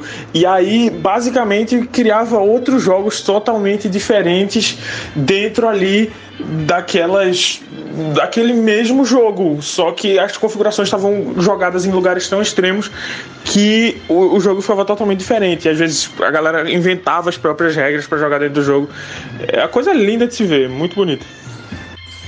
O bom e velho House Rules dos jogos de tabuleiro, né, velho? Que seria o mundo e a vida sem o House Rules, né? Total, pô, total. Uno, por exemplo, jogo de cartas, eu acho que não tem nem regra oficial, porque em cada lugar que eu joguei, eu joguei de uma maneira diferente e eu chegava lá, porra, mas eu não jogava assim, aí tipo, é, mas aqui a gente joga assim. Então a minha teoria é que o jogo, dependendo, não precisa nem ter uma regra oficial. E isso é gigante como é, Uno, por exemplo. Gente, falando de jogo ainda, mais um jogo agora, né, da vida real. The Fucking Real Life. O River Plate, que ontem foi dito aqui, que ia jogar desfalcado, com um jogador de linha no gol, sem reserva, só 11, titu 11 titulares, dos quais titulares muitos reservas. Ganhou o jogo, bicho. Ganhou o jogo contra tudo e contra todos. É o futebol da vida real, gente. Esse é futebol. Diga aí que doideira. É isso, era só isso mesmo. Sem contar as house rules acidentais, né? Porque Porto Rico mesmo, que é o jogo um euro enorme, assim, super complexo, a gente jogou várias e várias vezes. E um belo dia eu me arretei e fui ler o manual, porque tava tendo briga. E eu descobri que a gente jogava, tipo, 70% das regras estavam erradas, pô. Então, o jogo que a gente jogava era muito melhor do que o jogo real. Eu acho que eu vou mandar essa porra lá pra eles, porque eles estão perdendo uma excelente oportunidade. Tá bom, gente. Agora pausa pra trabalhar, né? Vamos embora. Mais tarde eu volto. Vai, ele agora entrou no domínio de Moura e de Paulinho, porque. Mas, porra, Paulinho, bom saber, quer dizer que, que eu, tenho, eu, tenho, eu tenho chance ainda, né? Porque a minha vida é basicamente isso, né? Basicamente um, um, um time de futebol com 70% com Covid, sem reserva. Então, a gente pode ganhar no final das contas. Isso é uma mensagem, eu acho que sensacional, fantástica. Adorei ter ouvido isso logo de manhã. E é isso aí. Não, e o goleiro Enzo Pérez, que era um jogador de linha, como já foi dito, vinha de uma contusão séria voltou a jogar ontem, depois de alguns meses, foi escolhido o melhor da partida. Vejam vocês. É claro que isso aí teve muito sangue latino, né? Os argentinos deixaram tudo em la cancha. É belíssimo. Eu não sei vocês, mas por falar em ansiedade, já são nove e meia e Pesadelo Parte 2 não começou ainda. Cadê a CPI? Cadê o depoimento? Tô nervosa. Gente, eu acabo de saber e estou aqui consternado. Não sei nem se é verdade, não vou nem procurar para não mexer mais com o meu emocional ainda. Mas uma formação rochosa, conhecida como Arco de Darwin, que fica lá em Galápagos, desabou, gente. Só tem agora duas torrezinhas, a parte de cima caiu, gente. E aí? Vai fazer uma diferença danada. É isso aí, Paulinho. Sabe quem foi que derrubou essa porra? O meu Deus. Porque vocês acham que eu não tenho um Deus, mas eu tenho um Deus. Ele chama-se Entropia. Rezo para ele todo dia e ele é cruel e mais horrível ainda do que qualquer Deus cristão. Oh, é, entropia é foda. Ele vai no final destruir tudo, como o Deus cristão pretende fazer, né? Então, é isso. Ficamos aí com essa notícia, com mais uma coisa que se destrói se acaba, porque no final nada sobrará. É o famoso água mole e pedra dura, tanto bate até que derruba, né? E Papazuzu? Papazuzu não chegou ainda, Papazuzu? Será que o. Como é que é? A veia vogal de Papazuzu ainda não tá legal, Papazuzu? Fred, meu bem, você pode entender tudo de entropia, mas o Deus que destrói tudo é o hebreu, tá? Beijo no ombro. Menina, esse é Jeová fazendo frila. Agora vê se arco da Lapa cai. Cai porra nenhuma, passa bonde em cima, o caralho. É no Rio de Janeiro, tiro, bala, confusão e o arco tá lá, velho, firme e forte. Arco do Triunfo, velho. Arco do Triunfo tá lá, porra. Foda também. Quantas guerras, quantas batalhas, quanto, quanto de história testemunhou aquele arco. Está lá, incrível, em pé, imponente, né? não cai. Mas o arco de Darwin caiu. Cadê teu Deus agora, Frederico? Meu velho, eu tô vendo que nos dias de gravação de podcast eu não posso ir pro meu funcional, não, porque quando eu voltar, fudeu. A mais de 80 áudios aqui, bicho, pra ouvir isso tudo, eu queria esse negócio aí de aumentar a velocidade agora. Pra eu poder ouvir isso tudo bem rapidinho, né? Mas eu guardei algumas coisas aqui depois de ouvir tudo e vou fazer alguns comentários, por mais que eu volte no passado. Eu, esse negócio de aumentar a velocidade, eu queria saber se tem um para fazer o áudio rodar ao contrário.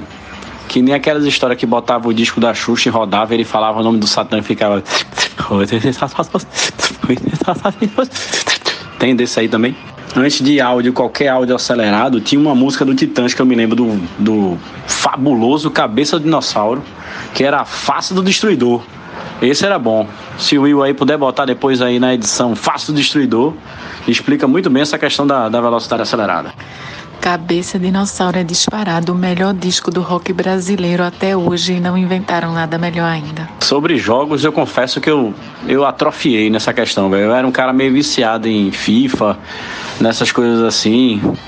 Eu gostava, mas depois que eu Acho que depois que eu casei, tive filho, eu comecei a não jogar mais muito videogame, não.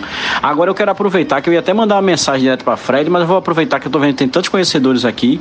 Eu tô afim de comprar um Pachico, sem tentar viciar muito o garoto, mas eu já vi umas propagandas que tem desses videogames retrô, que tem 20 mil jogos num console, tem todos os consoles e tal.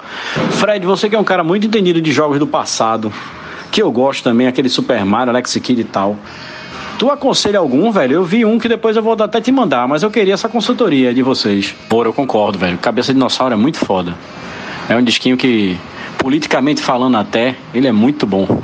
Vale a pena botar as crianças para escutar. Última coisa que eu quero argumentar sobre os assuntos que tiveram aqui do passado que eu peguei agora era sobre entropia. Entropia para mim é bronca, viu, velho? Porque se entrou na pia, velho, vou ter que desentupir e aí é pra se lascar. Pode botar aquela bateriazinha do tritum aí pra mim. Porra, Seri, é, eu acho do caralho isso, de botar o guri pra começar nas bases, no começo do videogame, porque aí o menino vai aprendendo como é que é a vida mesmo, sem, sem save, sem nada disso, sem ajuda, sem porra nenhuma. Então acho que é importante para formar o caráter do guri. Agora eu não vou poder te indicar porque eu fiz o meu, né? Então eu nunca, eu nunca comprei, nunca fui atrás de nada disso. Até porque no meu caso, os equipamentos, os, os que eu tenho, os jogos que eu tenho e os equipamentos são bem mais antigos do que os que normalmente a galera bota aí para nesses mais comuns. Porque esse negócio de Nintendinho, de Sega, eu já era mais velho, já não, já não jogava tanto, na verdade, entendeu? Então, é, os meus é coisa bem mais antiga. Então, mas vai aí, acho que sabe quem tem? Cecília, talvez ela saiba do canal, acho que ela tem uma porra dessa aí e eu apoio essa ideia. Beleza. Mas eu acho que se você tá fazendo, você devia criar um produto aí. Acho que você tá perdendo e ganhar uma grana aí com a turma do retrô. Se tem uma coisa que faz o povo ganhar dinheiro hoje é nostalgia, meu velho. A turma tá pagando qualquer coisa para sentir um cheirinho, uma sensação, ouvir de novo. E nostalgia tá, tá com preço alto. Total. O problema é que isso é tudo pirata, né? Tudo ilegal. Então, assim, todo mundo vai ser preso um dia. E é. Eu prefiro não. Ó. Velho, vocês já repararam que esse Marcos Rogério é um estraga prazeres do caralho. Toda vez que ele começa a falar, ele atrapalha a CPI, velho. Toda vez ele cria um tumulto. O objetivo dele é tumultuar e acabar com o lazer da gente de meio de semana, no meio da pandemia. Eu tô aqui indignada. O pouco que eu vi agora, hoje tá a galera do tumulto mesmo lá. Hoje a turma tá afim de tumultuar pra ver se salva o gordinho hoje.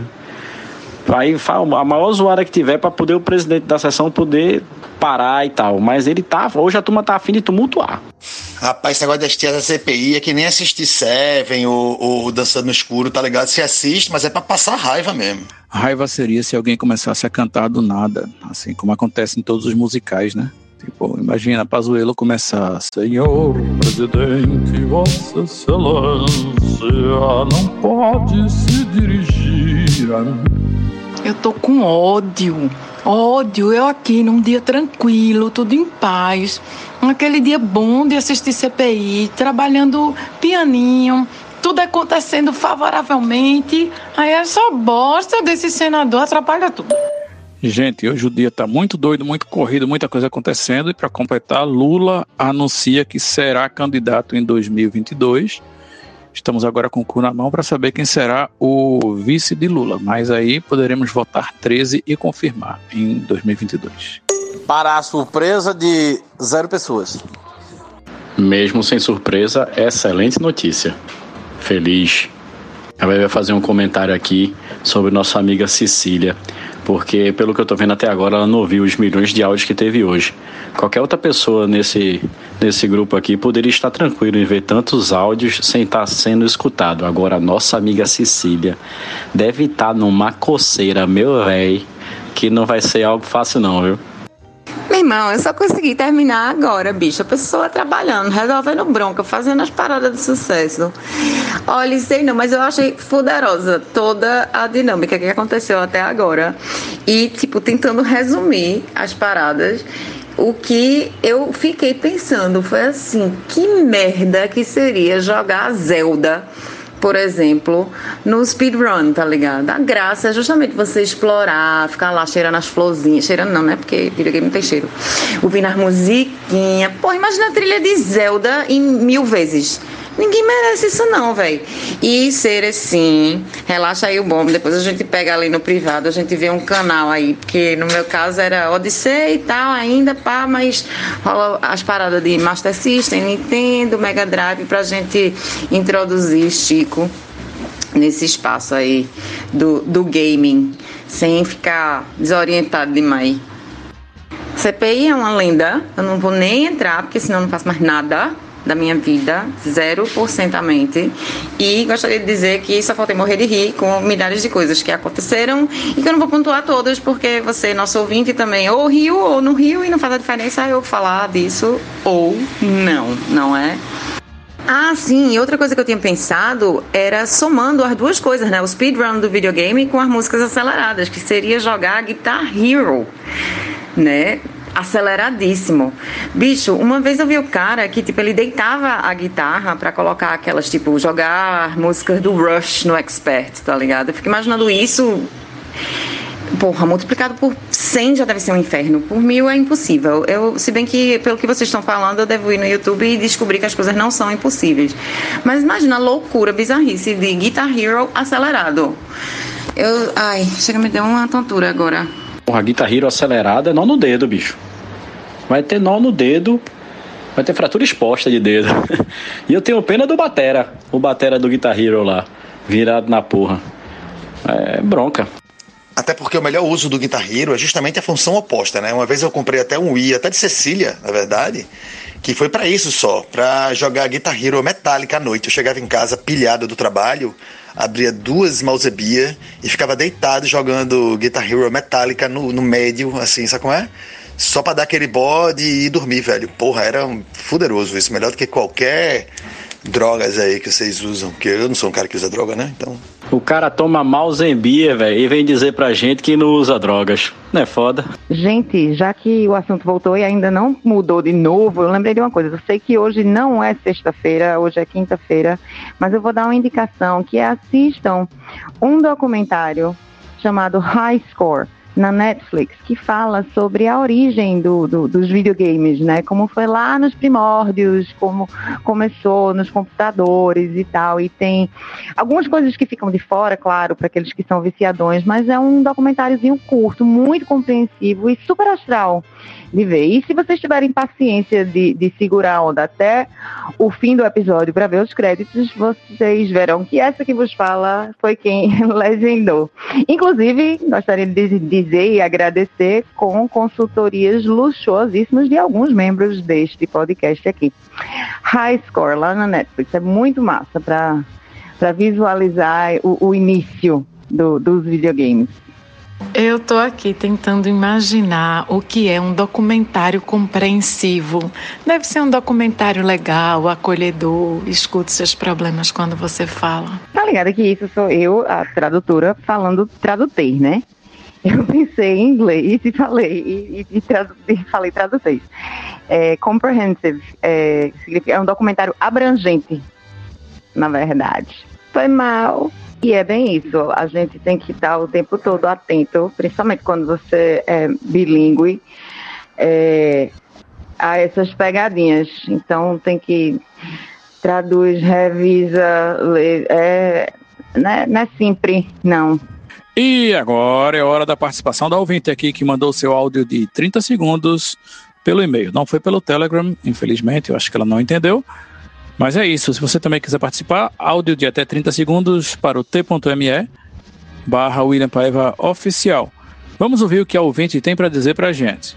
Mas, minha gente, eu tirei uma mini férias de duas semanas e esse programa já tá assim, as moscas. Nenhuma cartinha. Isso é um absurdo, não é não? Ah, pois eu voltei. E eu tenho uma sugestão de pauta. Vamos falar sobre pessoas que respondem a perguntas retóricas. Tipo, você chega assim e faz, oi, tudo bem? Aí a pessoa faz, rapaz, tá não. Tu lembra fulaninho? Pois é. E aí, Tônia desfiar aquele rosário, né?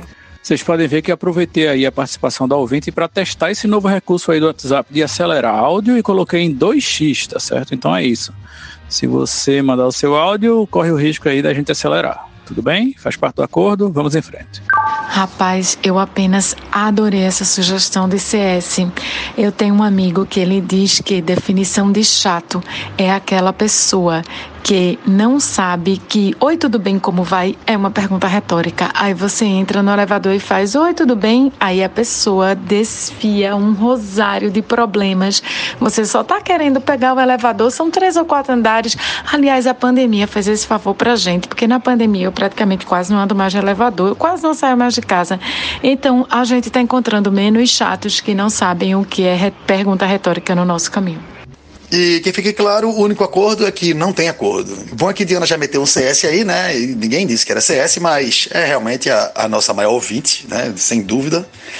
E outra coisa sobre puxar conversa em lugar fechado, né? Não deve, nunca. Alguém me explicou isso. Por que, é que não se puxa conversa no, no ônibus, ou no avião, ou no metrô, ou no trem? Porque você está ali do lado da pessoa preso, né? Então você não sabe o que vai vir dali. Melhor não puxar conversa, porque pode dar muito errado isso. E elevador é uma coisa parecida. Então, chega para a pessoa, dá só aquela balançada de cabeça, evita qualquer outro problema, entendeu? Mantém esse distanciamento social, que foi algo que a pandemia nos ensinou, é muito importante. Então, é isso aí. Sobre responder pergunta retórica, eu acho que é o seguinte, velho. Perguntou, você se colocou na posição frágil, entendeu? Então, não pergunte ou se prepare. Brace yourself, porque toda pergunta existe uma resposta e ninguém tem obrigação de achar que aquilo foi uma pergunta retórica, né? Então, é, é isso aí também. Pessoal, passando por aqui para dizer que eu ouvi tudo agora nesse modo um e-mail, que é uma ferramenta do caralho para acompanhar esse grupo, já que ultimamente eu não tenho conseguido acompanhar. E todos os áudios de vocês ficaram na velocidade ótima de se ouvir, com exceção da de Fred, que Fred acho que já fala naturalmente acelerada. Mas o de William, né, não só o de Diana, de Diana Moura ficaram super animados. E o de William também, ele reclama tanto, mas o dele também fica muito melhor no 1,5. Então, assim, é uma dica aí. Galera que escuta o podcast, se vocês estiverem achando muito longo, é só vocês colocarem aí no modo 1,5 no seu reprodutor de podcast. Cara, eu vou dizer que eu não vejo graça nenhuma. Tipo assim, eu vou escutar podcast quando eu vou cozinhar. Eu passo horas na cozinha. Se eu acelerar o podcast, eu tô fodida. Pelo contrário, eu volto, eu escuto umas partes de novo. Tipo, a CPI. Se, a, se avançasse a CPI, é uma delícia. Eu tô me divertindo faz horas. Se eu tivesse que ouvir isso adiantado, acelerado, eu ia morrer de raiva. Não, ia durar pouco sobre essas histórias de, de puxar conversa em elevador e essas perguntas retóricas, eu me lembrei da história daquele ministro do STF, Marco Aurélio, disse que é conhecido por sua chatice, muito chato. Disse que ele entrou no elevador do tribunal, né, pra, sozinho, ele e o servidor lá, o, o assessorista. Aí o assessorista olhou para ele e fez: Doutor Marcos, e as novidades? Aí o doutor Marcos olhou para ele e fez: Essa nossa intimidade. Mas é isso mesmo, para manter a sanidade mental e a aparência jovial, o grande segredo é não puxar papo com estranhos e não pedir informação, porque o ser humano, eu não sei se é um privilégio do brasileiro, mas o ser humano não sabe dizer não. O ser humano não sabe dizer eu não sei. Ele vai lhe dar qualquer resposta idiota para o que você perguntar. Pode ser uma informação crucial de vida ou morte. Ele vai lhe dizer qualquer merda, mas ele não vai admitir que não sabe. Então, fica a dica aí, né? Todo mundo quietinho, porque senão, já sabe, né? Você vai ouvir muita merda. Rapaz, dizer não sei, eu até aprendi. O meu problema é a minha Sheldonzice, né, de Big Bang Theory na minha incapacidade, às vezes, de visualizar que uma pergunta de fato é retórica. então, é, eu tenho que tomar cuidado com essa parada, porque por vezes pode vir a ser eu a louca respondendo algo que a pessoa simplesmente não queria saber verdadeiramente. Somado a isso, eu também sou meio surda. Aí, às vezes, eu, eu ouço, a pessoa fala uma coisa e eu ouço outra e começo a responder um negócio totalmente diferente. Então, ficou uma conversa de doido da porra. Olá, gente desse podcast. Eu tô largando agora e acabo de ver que eu esqueci de mandar o segundo áudio aqui da ouvinte, né? Que é o áudio justamente que ela canta uma música pra gente, né? Enfim, vou deixar aqui o áudio dela cantando para vocês, né? E aí na hora da edição pode ser que eu coloque algum instrumental para ver se salva. Mas enfim, boa noite, boa sorte. Fiquem aí com a ouvinte cantora. Você pensou que nós fomos embora, nós enganamos vocês. Fingimos que fomos e voltemos. Ai, nós aqui pra ver. Lei seca, na descida da ponte, do Catalembó. Motocolombó. Saudade de me preocupar com lei seca, vamos chegar, deu gatilho. Principalmente lá nas mola com tubó. Aí que era foda, mano. Queria aproveitar aqui a descida da ponte de Tacalambó para registrar que hoje, dia 20 de maio, é aniversário de Pepe Mujica, ex-presidente do Uruguai, uma figura ímpar na, na, política do mundo, que continua aí vivo, dando exemplo e dirigindo o seu Fusquinha azul calcinha. Eu sinto saudade da resenha, porque assim, eu na verdade, quando rolou a lei seca, eu já não dirigia há muito tempo, nem tomando uma, uma lata de cerveja. Toda vez que eu ia beber, eu ia de táxi ou de carona. É verdade, às vezes com amigos que tinham bebido, mas eu efetivamente ao volante não, porque eu já tinha desistido desse job. É, mas eu ri demais com esse áudio aí. E Pepe Mujica é uma estrela, né? Realmente uma pessoa que todos deveríamos querer como político e presidente dos nossos países. Há pouco tempo atrás rolou uma campanha, né? Olinda tem jeito, Mujica prefeito. Mas infelizmente ele não, não aderiu. Rapaz, eu, eu fui da geração que se dirigia e bebia, né? Esse negócio de, de lei seca não existia. Existia era um bom anjo da guarda. Anjo da guarda que realmente assumia o volante e trazia a gente para casa. Inclusive, idas para Porto de Galinha para beber lá e voltar no mesmo dia, dirigindo. Vê? Era cada anjo da guarda bom da porra. Eu, inclusive, queria mudar de assunto rapidamente, porque eu me lembrei de uma coisa muito interessante. É, eu, eu acho que a maioria daqui sabe, eu tenho um cachorro aqui em casa. O nome dele é Pix. E eu levei ele hoje no veterinário, fica aqui perto, para emergência, porque ele apresentou uns vômitos sem cor e tal, uma coisa meio esquisita, e levou lá. E aí, teve um momento do tratamento lá, no, do exame, que você vai medir a temperatura do cachorro, ele tem um negócio lá que você enfia um, uma espécie de um fiozinho no felfó do cachorro para poder, além de batimentos cardíacos e outras coisas, a temperatura do bicho também. E eu descobri que meu cachorro, que é um Yorkshire, o felfó dele é bem apertadinho cachorro pequeno e tal. E aí ele falou de um cachorro que ele vai visitar até amanhã, um filhote, que nasceu com o cu tampado, velho. O felfó do cachorro tá tampado. Aí eu me lembrei na hora da nossa amiga e querida Cecília, que ria de se estourar da piada do pinto sem bunda. é, eu só me lembrei disso, velho. Em primeiro lugar, melhoras para o seu animal. É, em segundo lugar, a piada do pinto sem cu é muito boa. Afinal, quando ele foi peidar, ele explodiu. Sendo que essa piada é tão boa e tão besta que quando alguém pergunta, a outra pessoa já começa a rir. Assim, só os tabacudos alesados feito a gente, né? O resto, enfim, tem gente que não acha graça, não. Em piadas muito mais complexas, tem gente que não acha graça, mas eu e Cecília realmente a gente ama. E as derivações, né? Todas. O pinto sem bico, o pinto sem pata. Rapaz, então é nova pandemia, viu? Porque eu vi uma história desse de alguém, um ser humano, que nasceu também com um fiofó tampado. Essa moda tá pegando. Gente, sei não, viu, gente? Cachorro sem furico, um pinto que explode quando peida. Ouvi dizer que em Orobó nasceu um bode com a cara de Donald Trump. Isso é o sinal do Armagedon chegando aí. Mas, amigo, não tá precisando nem de sinal, entendeu? O Armagedon eu acho que já chegou. Rapaz, eu tenho um amigo que é muito conhecido no Recife porque ele tem dois fiofós. Agora a pessoa nascer sem fiofó, zero fiofó, é aquele ditado, né? Uns com tanto, outros com tão pouco. Mas até onde eu sei, é muito simples. Quando nasce sem, É só uma pequena cirurgia que abre e tá tudo certo, assim, tipo, a pessoa vive normal e é tranquilo, de boas. Mas, pô, peraí, não deve ser simples a cirurgia não, porque precisa fazer a válvula, né? A, a trava, o lacre. Não é simplesmente você só fizer o buraco lá e deixar o, o cano aberto, a pessoa não deve ter controle de nada, né? E aí já imagine que vida triste o cidadão vai ter, né? Não sei, posso estar falando besteira, mas eu acho assim que o mais importante do que a saída do cano é a torneira, não é não? Porque senão a água vai embora.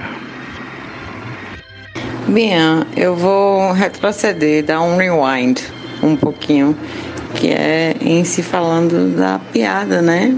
Aquela, pá e tal. Do pinto sem bico. Poxa, tinha um pinto sem cu, foi peidar, explodiu.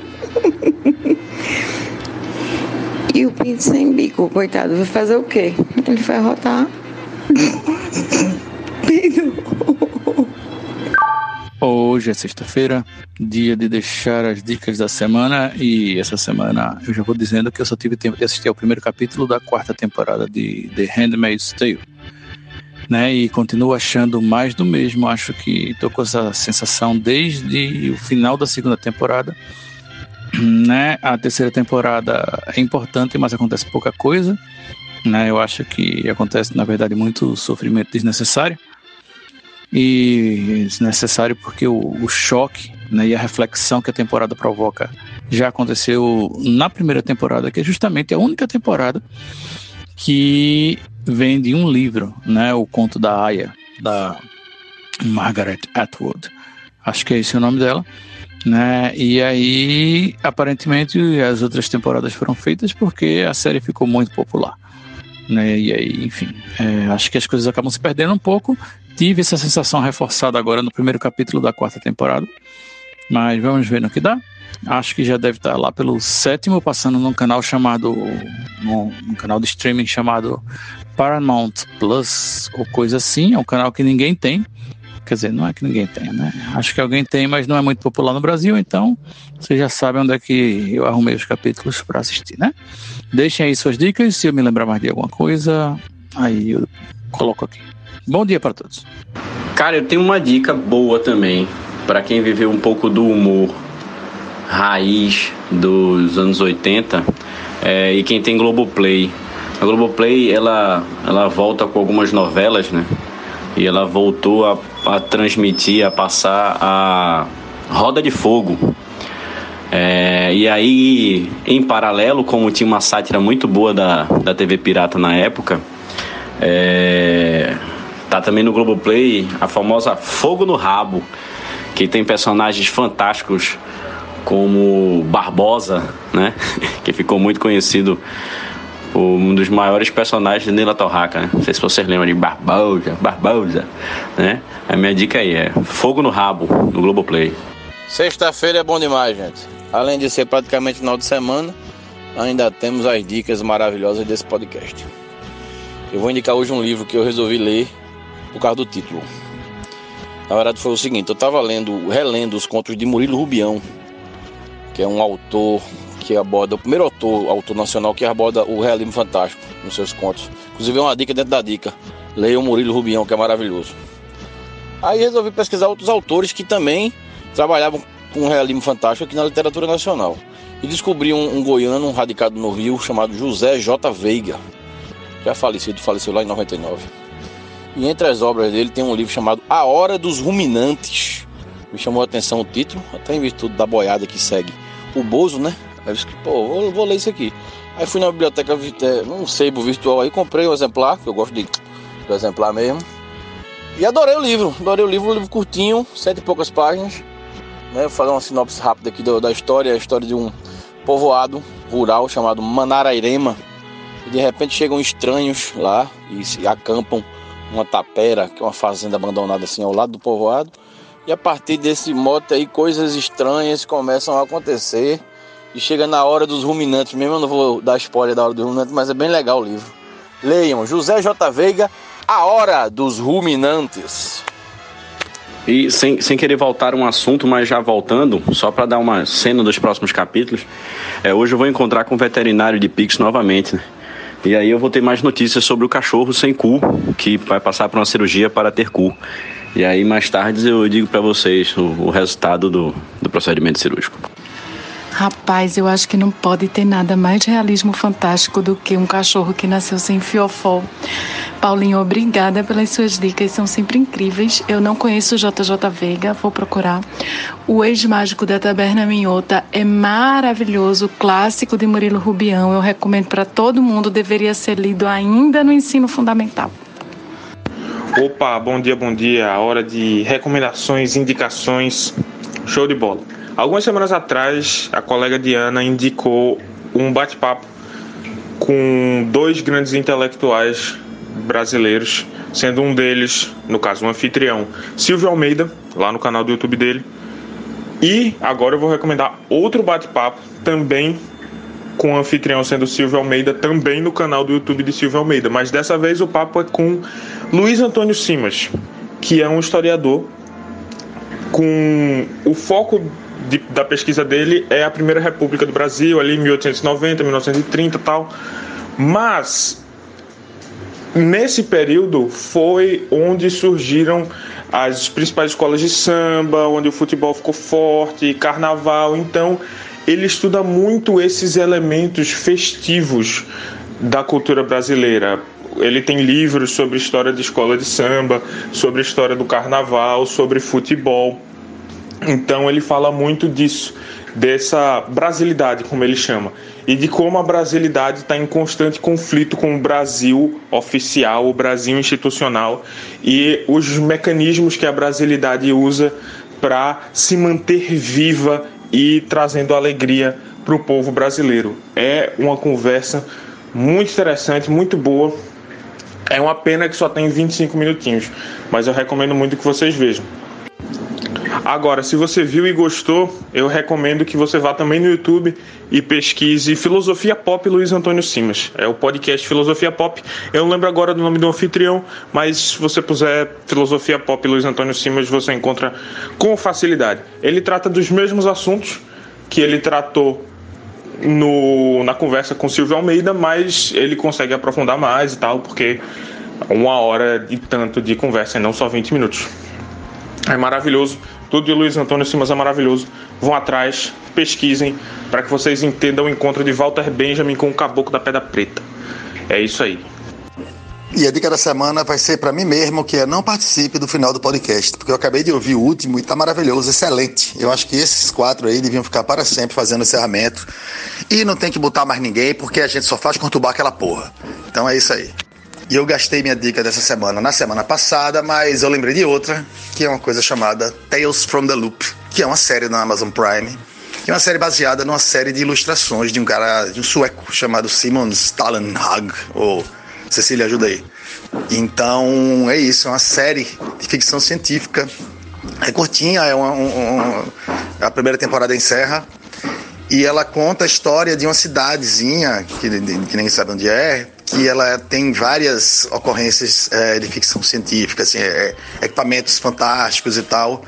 Mas a série ela, ela não trata da, da, da ficção científica em si, né? não é o bojo da série, né? A ficção científica é o que move a série, realmente está bem presente ali. Mas ela conta a história de uma família que vive nessa, nessa cidade e é afetado por todas essas coisas que estão ao redor. É, o avô deles é diretor de um instituto de pesquisa que é responsável, talvez, por, pela maioria da, da, dessas coisas estranhas que acontecem. Na verdade, não é nada muito explicado, mas não importa, porque o que você quer mesmo, e que é o fantástico, é acompanhar a história dessa família. E é sensacional, é idílico. As, as ilustrações é, são um tema que chama de neofuturista, mas é uma coisa completamente idílica, assim. É, é o, o, o, o o passo da série, assim, o, o, time é, é, sensacional. Então vai lá, vale a pena. É uma série de drama, não diria drama, mas uma série humana pra caralho. Como toda boa ficção científica, ficção científica deveria ser. Tales from the Loop, na Amazon Prime.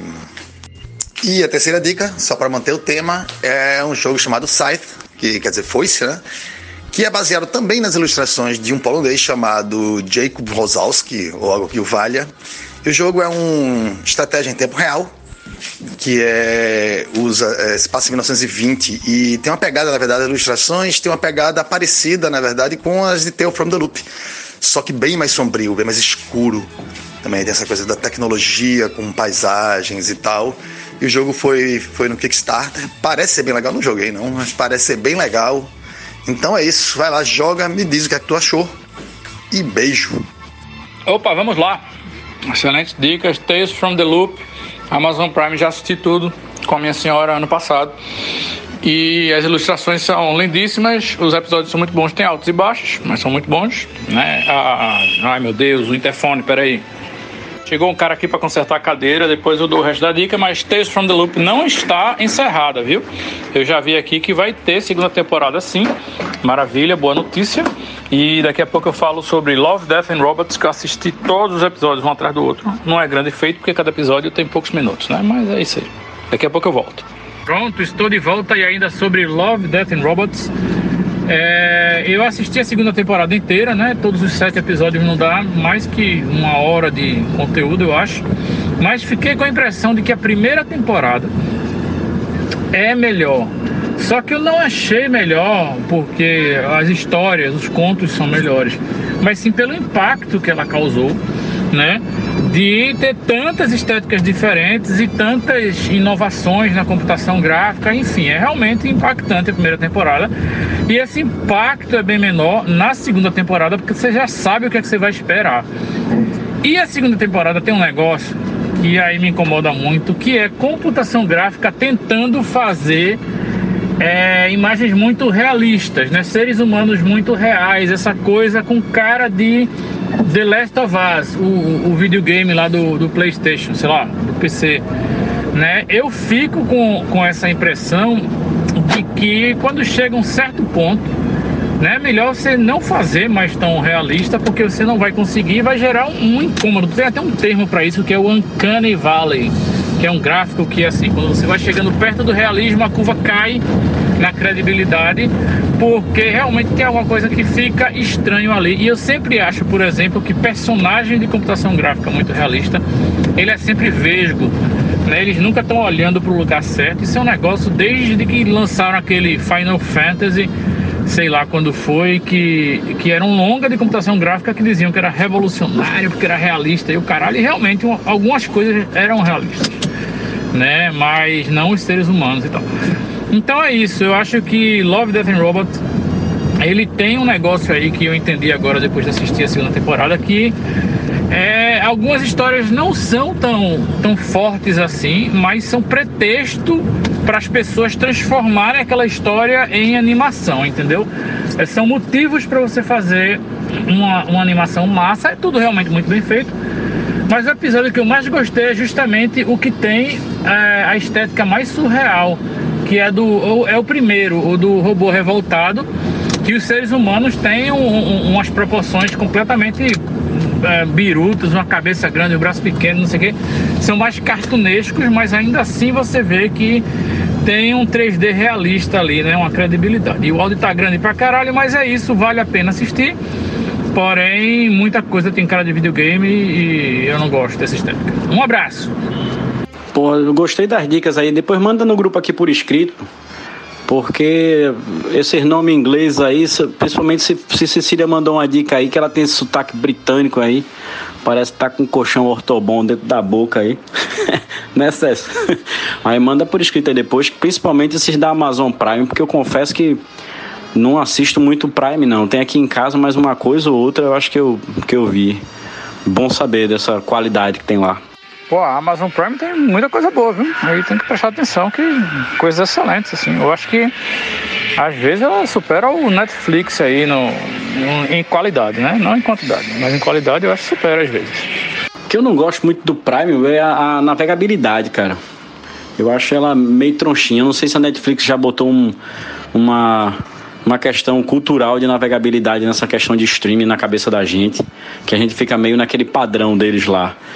Mas eu confesso que eu vou, vou ficar mais atento para as séries que tem lá. Vou procurar também pesquisar sobre o que é o conteúdo para Pra ter mais vontade mesmo de navegar por lá e assistir alguma coisa. Vou repetir aqui, com o colchão tá bom na boca, High Score, na Netflix, High Score. E em português, bicho, eu acho que disse, é GDLK também, se você, se você procurar. Vou mandar o link aqui também no nosso grupo. GDLK, não sei se é, vem de Godlike, uh, mas, é, bom, é tudo a ver com é, linguagem videogameística. High Score, GDLK.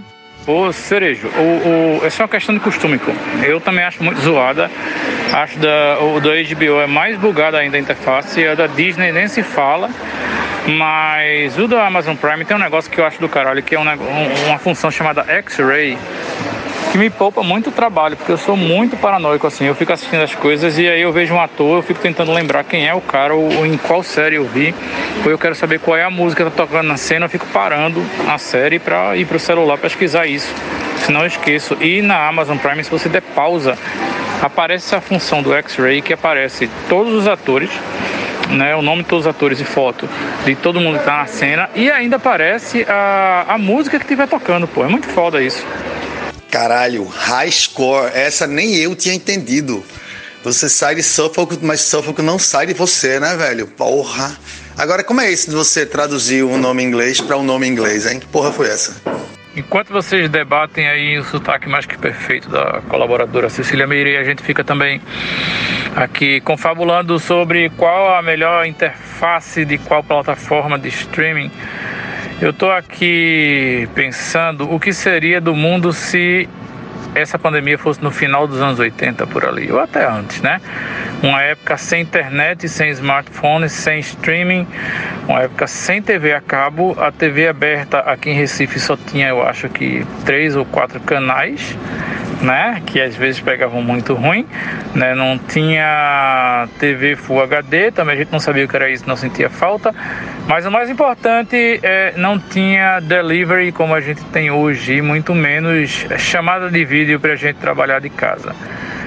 Né? Imagina aí um, uma pandemia de coronavírus em 88, que loucura, hein? Só nos restaria arriscar pegar o coronavírus em locadoras de vídeo, enquanto a gente busca pacotes promocionais de 10 filmes, né, para passar o fim de semana maratonando, que era isso que nos restava. Nem série tinha, né? Era só filme nessa época, que loucura. E agora eu notei que eu consegui terminar os dois áudios dizendo que loucura. Que loucura! Cara, sobre pandemia, em 1988, eu acho que eu concordo com o Will aí. A gente ia viver muito de pacote de locadora. Eu me lembro que lá em casa tinha um que você comprava um pacote por mês e tinha direito a tantos filmes locados e tal. Em que você até perdia uma locação se você devolvesse o filme não rebobinado. Eu acho que a TV a gente ia se lascar na mão da novela. E até acho que uns três vale a pena ver de novo. Eu acho que ia ter sessão da tarde. Pelo menos umas duas por dia. E série a gente ia ter que se abraçar com MacGyver, ia ter que se abraçar com Alf, ia ter que se abraçar com o poderoso Benson, com Dini é um gênio, né? Deus salve os trapalhões, que a gente ia ter que ficar agarrado também. E é isso. Eu acho que seria isso. Agora tem um detalhe. Eu acho que a gente ia fazer mais amor, né? Acho que a gente ia transar mais, que ia ter né, tanto Ia, muita coisa não ia estar tá tirando a nossa atenção. Eu acho que os casais, o pessoal dentro de casa ia se dedicar mais a um amorzinho. Porra, bicho, eu adorava o Poderoso Benção, velho. Tinha a Super Vic também, que era uma robozinha. Eu adorava essas séries safadinhas dos anos 80. Rapaz, não sei se vocês ficaram sabendo aí, mas rolou uma. O Politic Tinder, né? Politic Tinder parece que Lula e Fernando Henrique, um deu match no outro. Já rolou um date, tá maior love. Velho, aquelas séries naquele horário que tinha Vic, né? Tinha o Benço, tinha o Primo Cruzado, tinha mais duas, né? Provavelmente. Caralho, velho, eu odiava muito todas aquelas séries. Odiava do fundo do meu coração. Eu acho que eu continuo odiando, mas não vou testar essa porra, não. Porra, Fred, tanta coisa pra odiar, cara. Vou odiar aquelas besteiras, aquelas séries, meus. Tinha super gatas, primo cruzado e tinha caras e caretas. Era isso. Fred, você nunca me representou tão bem em toda a história de, dos 12 episódios desse podcast. Olha, eu tô tão emocionada de alguém dizer isso por mim, mas eu odiava muito, eu achava tudo aquilo insuportável. Caralho, às vezes a, a, a, minha memória me surpreende de uma forma. E olha que a maconha que eu fumei foi muito nesse, nesse período. E eu lembro de tudo, ó. Supegada na segunda, Primo Cruzado na terça, Caras e Caritas na quarta, Poderoso Benção na quinta e na sexta Super Vic. Caralho. Meu Deus do céu. É, como meu pai não deixava a gente assistir muita televisão, então eu não tinha que lidar com isso, né? Eu odiava só por elas existirem. Eu não odiava assistir porque eu mal lidava com isso. Mas eu achava aquilo tudo insuportável. Eu acho que vocês estão reclamando que vocês têm uma fartura aqui na capital de acesso à TV, porque em Nimoeiro só pegava SBT e Globo, velho. Aí a gente não tinha muita opção, por isso que essas séries eram eram um deleite para aquela criançada daquela época. Paulinho, você está extremamente enganado. Eu morava em Afogados da Engazeira, só pegava Globo, eventualmente Manchete. Depois a Manchete saiu do ar, começou a pegar SBT, não necessariamente nessa mesma ordem. Era o um inferno a minha vida na infância. Porra, amor, é mesmo. Eu esqueci que tu era do Pajeú, ó. Do sertão do Pajeú. Mas ali você passa o final de tarde olhando aquele horizonte belíssimo e à noite sobe aquele céu estrelado maravilhoso. Não precisa nem olhar pra TV. Caralho, Paulinho, tá de parabéns pela memória, viu, velho? Bateu até um pouco de inveja agora, eu não sei se eu queria lembrar de muita coisa dessa época, não. Agora, porra, Diana, eu vim aqui me desculpar, me justificar, não sei o que, e tu agora me, me empoderou e me justificou. Então, eu queria agradecer também. E é esse, Paulinho, era, pode ser aquela raiva adolescente, jovem adulta, sabe como é que vem assim do fundo do coração, você não sabe bem do que é, é uma, uma raiva do futuro que ia vir, a gente nem sabia o que era, mas, né, tem essa coisa talvez. Ah, eu entendo demais, Fred, eu entendo demais. Rapaz, com a raiva adolescente ou não, eu tenho que concordar com o Paulinho aí. Eu acho que tinha coisa melhor pra odiar naquela época do que a sessão comédia, porra. Sessão comédia, Paulinho. Era sessão comédia, por isso que era todos os dias da semana. Era pra se fuder. Eu vou tentar me lembrar uma coisa que eu odiava naquela época e não a sessão comédia. Era isso mesmo, Bruno, sessão comédia, velho. E eu, eu, se não me engano, e essa minha memória hoje parece que tá quicando aqui, tinindo é, Michael J. Fox, bem novinho, fazia parte desse seriado aí que eu digo, que eu falei, Caras e Caretas, que passava na quarta-feira. Pô, Paulinho, essa maconha que tu fuma deve ser as plantadas na federal, né? Que o ex-ministro da educação dizia que tinha muita. Porque que maconha boa de memória da porra, bicho? Só pode. Não, eu estou surpreso comigo mesmo, mas não é sempre assim não, viu, Bruno? Não é sempre assim não. Tem hora que dá umas apagadas, mas em matéria de cultura inútil, a minha cabeça é um almoxarifado do caralho. Se tivesse Enem hoje, eu acho que eu passava. Enem de cultura inútil, velho. Ia ser do caralho. A gente podia, bicho, fazer uma rodada de Master via Zoom, velho. Eu ia curtir que sou. Só topo se tiver cerveja. E por acaso se joga Master sóbrio? Alguém já fez isso? E lá existe outro jeito de jogar Master. É muito bom, pô. A cerveja vai subindo na cabeça, aí você vai lembrando umas coisas bizarras que você não lembrava mais. Se bem que pelo bicho Paulinho, que é o almoxarifado aí de cultura inútil, vai ser do caralho. Pegar aquele marcha bem antigão, tá ligado? Aquele ainda pretão, que tinha as cartas amarelão, né? Aí vai ter uma, uma porrada de perguntas que eu tenho certeza que Paulinho vai sair acertando. Só esses dados de Michael J. Fox e os detalhes da sessão comédia. Eu ia achar massa. Eu topo. Tô precisando ganhar alguma coisa, que a minha autoestima tá lá embaixo. Eu acho que esse Master podia virar um episódio especial do podcast Conversando Água. Só digo isso e não digo mais nada. Eu tenho uma sugestão. A gente abre um episódio extra. Eu pego as cartas e fico lendo as perguntas. Quem mandar um áudio respondendo correto primeiro ganha um ponto.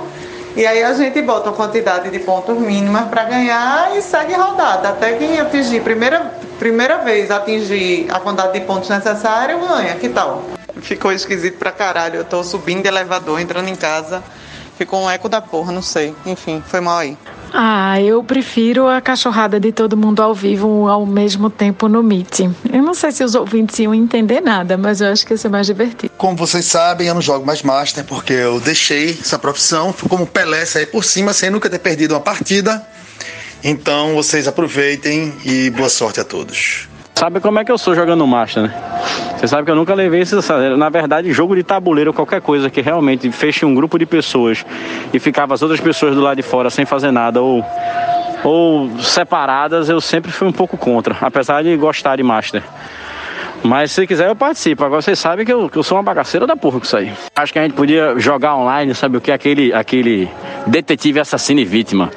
Aquele que tinha um papelzinho com a letra A, a letra de assassino, a letra V de vítima e a letra D de detetive. Aí só tinha um detetive, vocês lembram disso? Um detetive e um assassino. E aí a gente ficava no online, olhando lá para ver se o assassino ia piscar para matar a vítima com a piscadinha, entendeu? Isso aí eu acho que ia ser bom online. Sobre o Master Dida, primeiro que episódio, esse episódio desse jeito que tu tá falando, e, tu ia ficar com um job da porra, enlouquecida aí. E a síncrono é meio bizarro, velho. É, é complicado. Mas, bom. Por outro lado, eu sou da turma do amor. Eu prefiro a cachorrada ao vivo no Meet mesmo também. Né? Serve como socialização, gente. Eu, mínimo. É, e ser detetive, vítima e assassino eu acho que eu chamava vítima, detetive e assassino na, na, quando a gente brincava. O problema é a tela da pessoa congelar, tá ligado? Imagina, congela o cabo lá, aí não sabe se é pra morrer, se o cabo é assassino, se. Bom dia, gente. Hoje é sábado e se eu estou falando aqui é porque a gente não fez o encerramento na sexta-noite. Né? Que bom, porque aí eu tenho um assunto muito peculiar para trazer aqui, que é o hábito das pessoas de Limoeiro de comer carne de cavalo no lugar da, da carne bovina. Quer dizer, eu não sabia que esse hábito existia, até ler o jornal agora de manhã e descobri que foi apreendido lá num frigorífico de Limoeiro 4 toneladas de carne de cavalo. Já prontinha para o consumo, o cara dava uma maciadinha ali na carne e ninguém notava, quer dizer. Acho que os limoeirenses aí se alimentaram equinamente durante muito tempo, né, sem saber. Paulinho, seus comentários. Rapaz, não sei como é seu comentário, Paulinho, não, mas eu sei que papai contava quando era pirraia uma história que antigamente dizia que quando a coisa era fuleira, assim, né, a comida era, era, era ruim, era feita de carne de cavalo, né? E papai dizia, porra, isso não faz sentido nenhum, velho.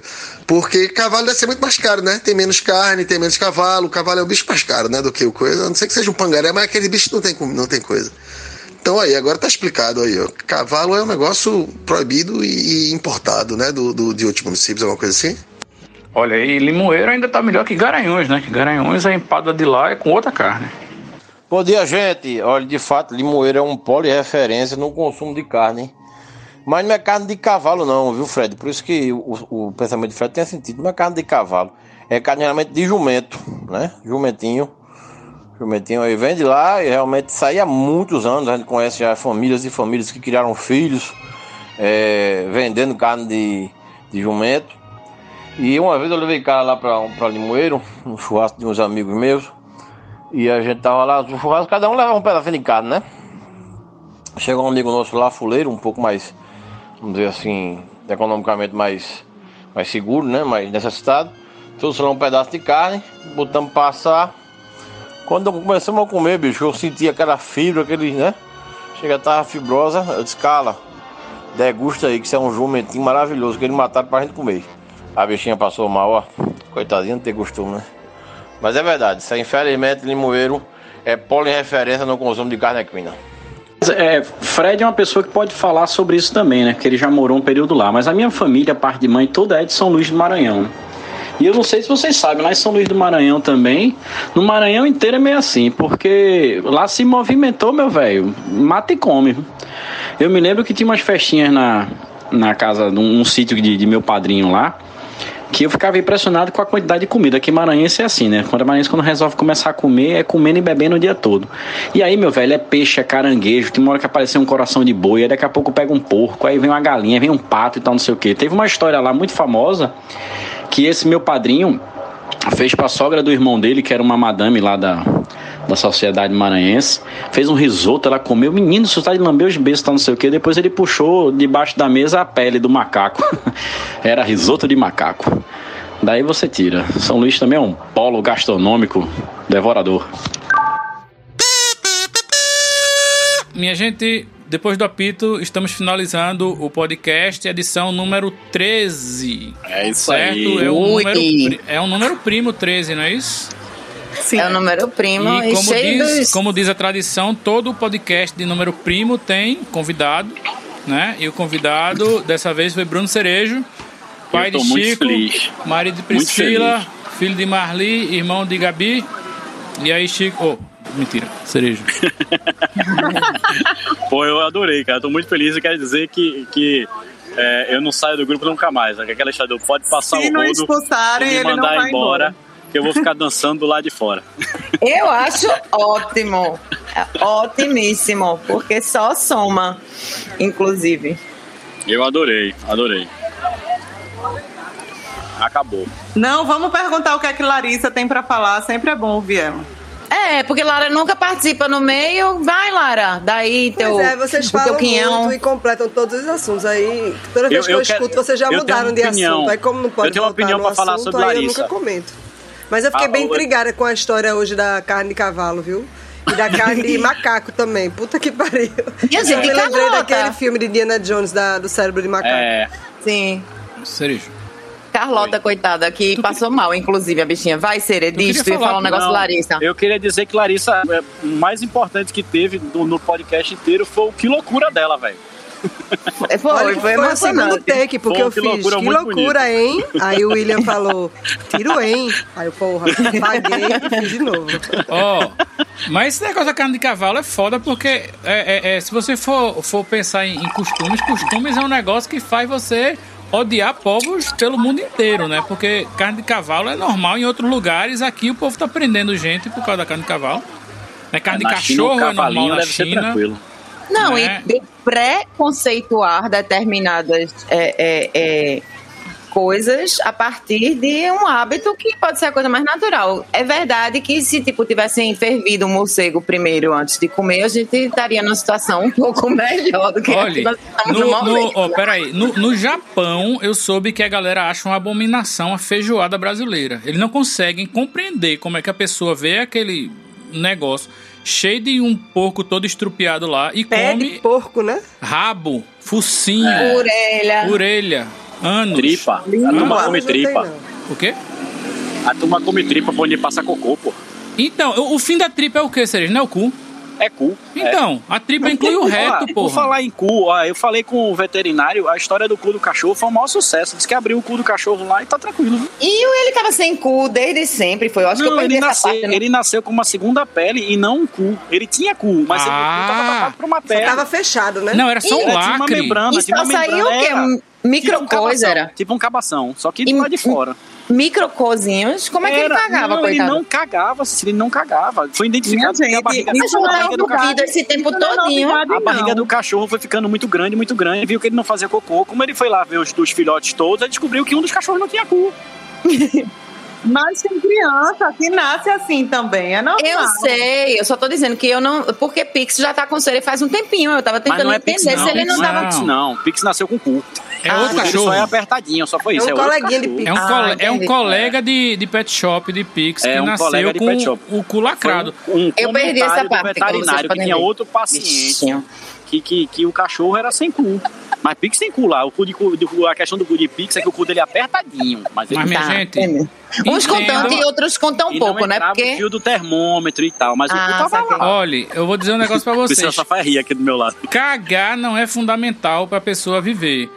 Né? Eu vou dizer porque na, na, na missão Apollo 11, primeira vez que fomos pra Lua, os astronautas não podiam cagar. E aí foram três dias indo, 11 horas na Lua e três dias voltando, segurando o tolete.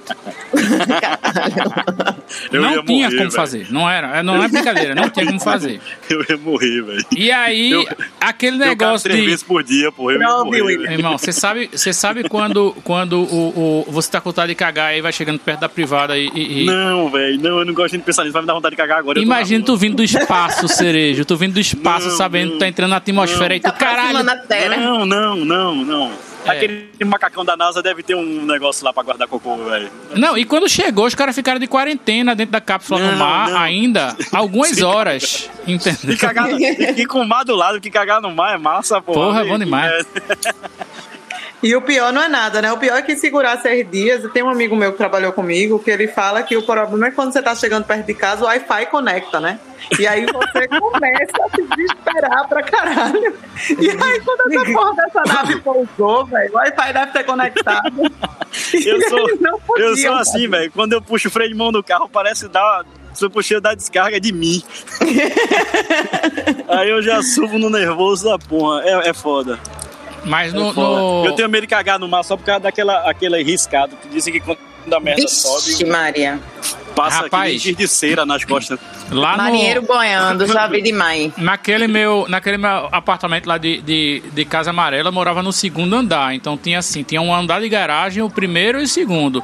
Já aconteceu de eu ter que descer no, no, no andar intermediário, que era tipo um salão de festa, e correr e torcer pro banheiro estar aberto. Porque eu não tinha como chegar no segundo nesse dia. Mas isso, isso já é um problema Eu acho- intestinal sério. Eu né? acho um absurdo esse negócio de diarreia. a Nesse chave do banheiro, a chave do banheiro ficar com o porteiro do salão de festa. Isso eu acho um absurdo também. Absurdo, total. Não, não existe isso. Bem, Até eu não, salão de festa, a galera não faz só cocô, né? Se ficar aberto, aí vira Não, mas coisas, lá no é meu prédio, lá no meu prédio o banheiro fica fora do salão de festa até e fica as duas chaves com o cara lá embaixo, velho. Eu tenho que chegar lá pra pedir a chave pro cara. O cara vai pensar o que de mim? Em casa, Que bicho. tu quer fazer uma festa, pô. Não, e é esse que tá o detalhe. Se eu pedisse do salão, ele falar, caralho, o cara vai fazer festinha agora, mas o banheiro fica do lado de fora. Eu pedi a chave do banheiro, ele vai achar que eu vou fazer o quê? olha, isso, isso não acontece comigo com, com, com o número 2, não, mas já diversas vezes aconteceu esse barulhinho de cera, tá ótimo. É, pois é, é isso. Tem que aí- encerrar logo esse podcast pra eu poder pedir outro. É, que é, me, acontece com mijar, velho. Já que aí parece que a bexiga endoida, o cabeção, quando tá chegando perto de casa. Que, e eu lembro que tinha, na época que eu morava no Rio de Janeiro, teve uma vez que a gente tava voltando, eu acho que era na Copa do Mundo, ou na época da Copa, que foi. A gente tinha ido assistir um, um, um jogo em Copacabana, todo mundo bebo que só água do serena. E vamos voltando pra casa. Corre, corre, corre, corre, corre, corre. Quando chegou na praça do lado de casa, velho, eu disse, galera, faz um círculozinho aí, porque vai ser no chão mesmo. Eu não vou chegar em casa. Não, né? mas peraí, foi cocô? reta. Não, eu falei né? xixi. Eu tô Ah, falando de ah, mijar. ah, que tipo, pra mulher. Vocês infernam, bota pra fora. Aquela história, né? Do podcast de a gente não dá pra fazer em pé nesse momento atual. Aquela coisa, dá aquela, aquela manobrada. Mas é porque comigo isso acontece com xixi. E, deixa eu fazer um comentário antes, César. Larissa tá parecendo senador de CPI no celular enquanto a gente tá falando, tá ligado? Não quer nem saber do encerramento. Vamos terminar. Bora Ela tá acabar. mais Nós vamos. ouvindo. Vamos aproveitar essa deixa de teste de mijar e eu vou mijar. É, vamos, vamos bem. tentar. Eu, eu acho Tem que a gente vai um conseguir. A gente vai conseguir um encerramento curtinho se a gente for embora agora. Mas quem quiser falar Vamos lá. também aí, fica à vontade. Não, é isso, gente. É isso. Let's me jeito. Vamos É, eu lá, adorei, esvaziar as adorei. bexigas. Adorei. Quarta-feira Serei- eu tô por aqui Cecília não entendeu, Obrigada. né? Tá? A, a piada, né, do vou Não, mijar. é, Não. entendeu. Entendeu? Pode Entendi, entender, não. é Ainda entendeu? não, não entendi, não. Vou mijar? Vou me. Vou Já. mijar. Ah, é. Tadej, ela não entendeu, não. Vou. Tatatá. Ah, Vou urinar. Não, é vou. Não, minha gente, é vou me. Tá bom, galera. Ó, Isso, é. terminou, Oi, vocês já dá sabem. Se quiser falar com a gente, manda a porra do áudio pro Telegram. Não faz feito ao ouvinte que vocês ouviram aí no episódio que mandou pro e-mail. E aí alguém checou o e-mail que não fui eu. E ficou lá marcado como lido, não chegou notificação pra mim e quase que passa batido. Né? Ela bem- só Vou entrou falar, dois vou falar episódios nisso, depois, que né? voz, hein? Que voz. É, Que porra. voz. Um negócio incrível, né? Foi emocionante. The Voice Brasil. Tem que se inscrever essa menina aí que tem futuro. É. Vamos embora? Um, dois, três e. Beijo, tchau. Música Tchau. de Titanic. Beijo. Caros ouvintes, é com o coração partido e melado de sangue que eu digo que esse povo desse podcast não me esperou para gravar o encerramento. Meia horinha de atraso só, meia horinha não, porque 43 minutos de atraso, a pessoa não tolera. Isso é uma ingratidão, minha gente, isso é uma ingratidão. Povo ingrato, porque chegou Bruno Cereja agora, aí a turma fica cheirando Bruno e esquece do papo do gordinho aqui de Limoeiro. Eu tô marcado, tô ligado em vocês, seu lote de ingrato. Beijo, tchau.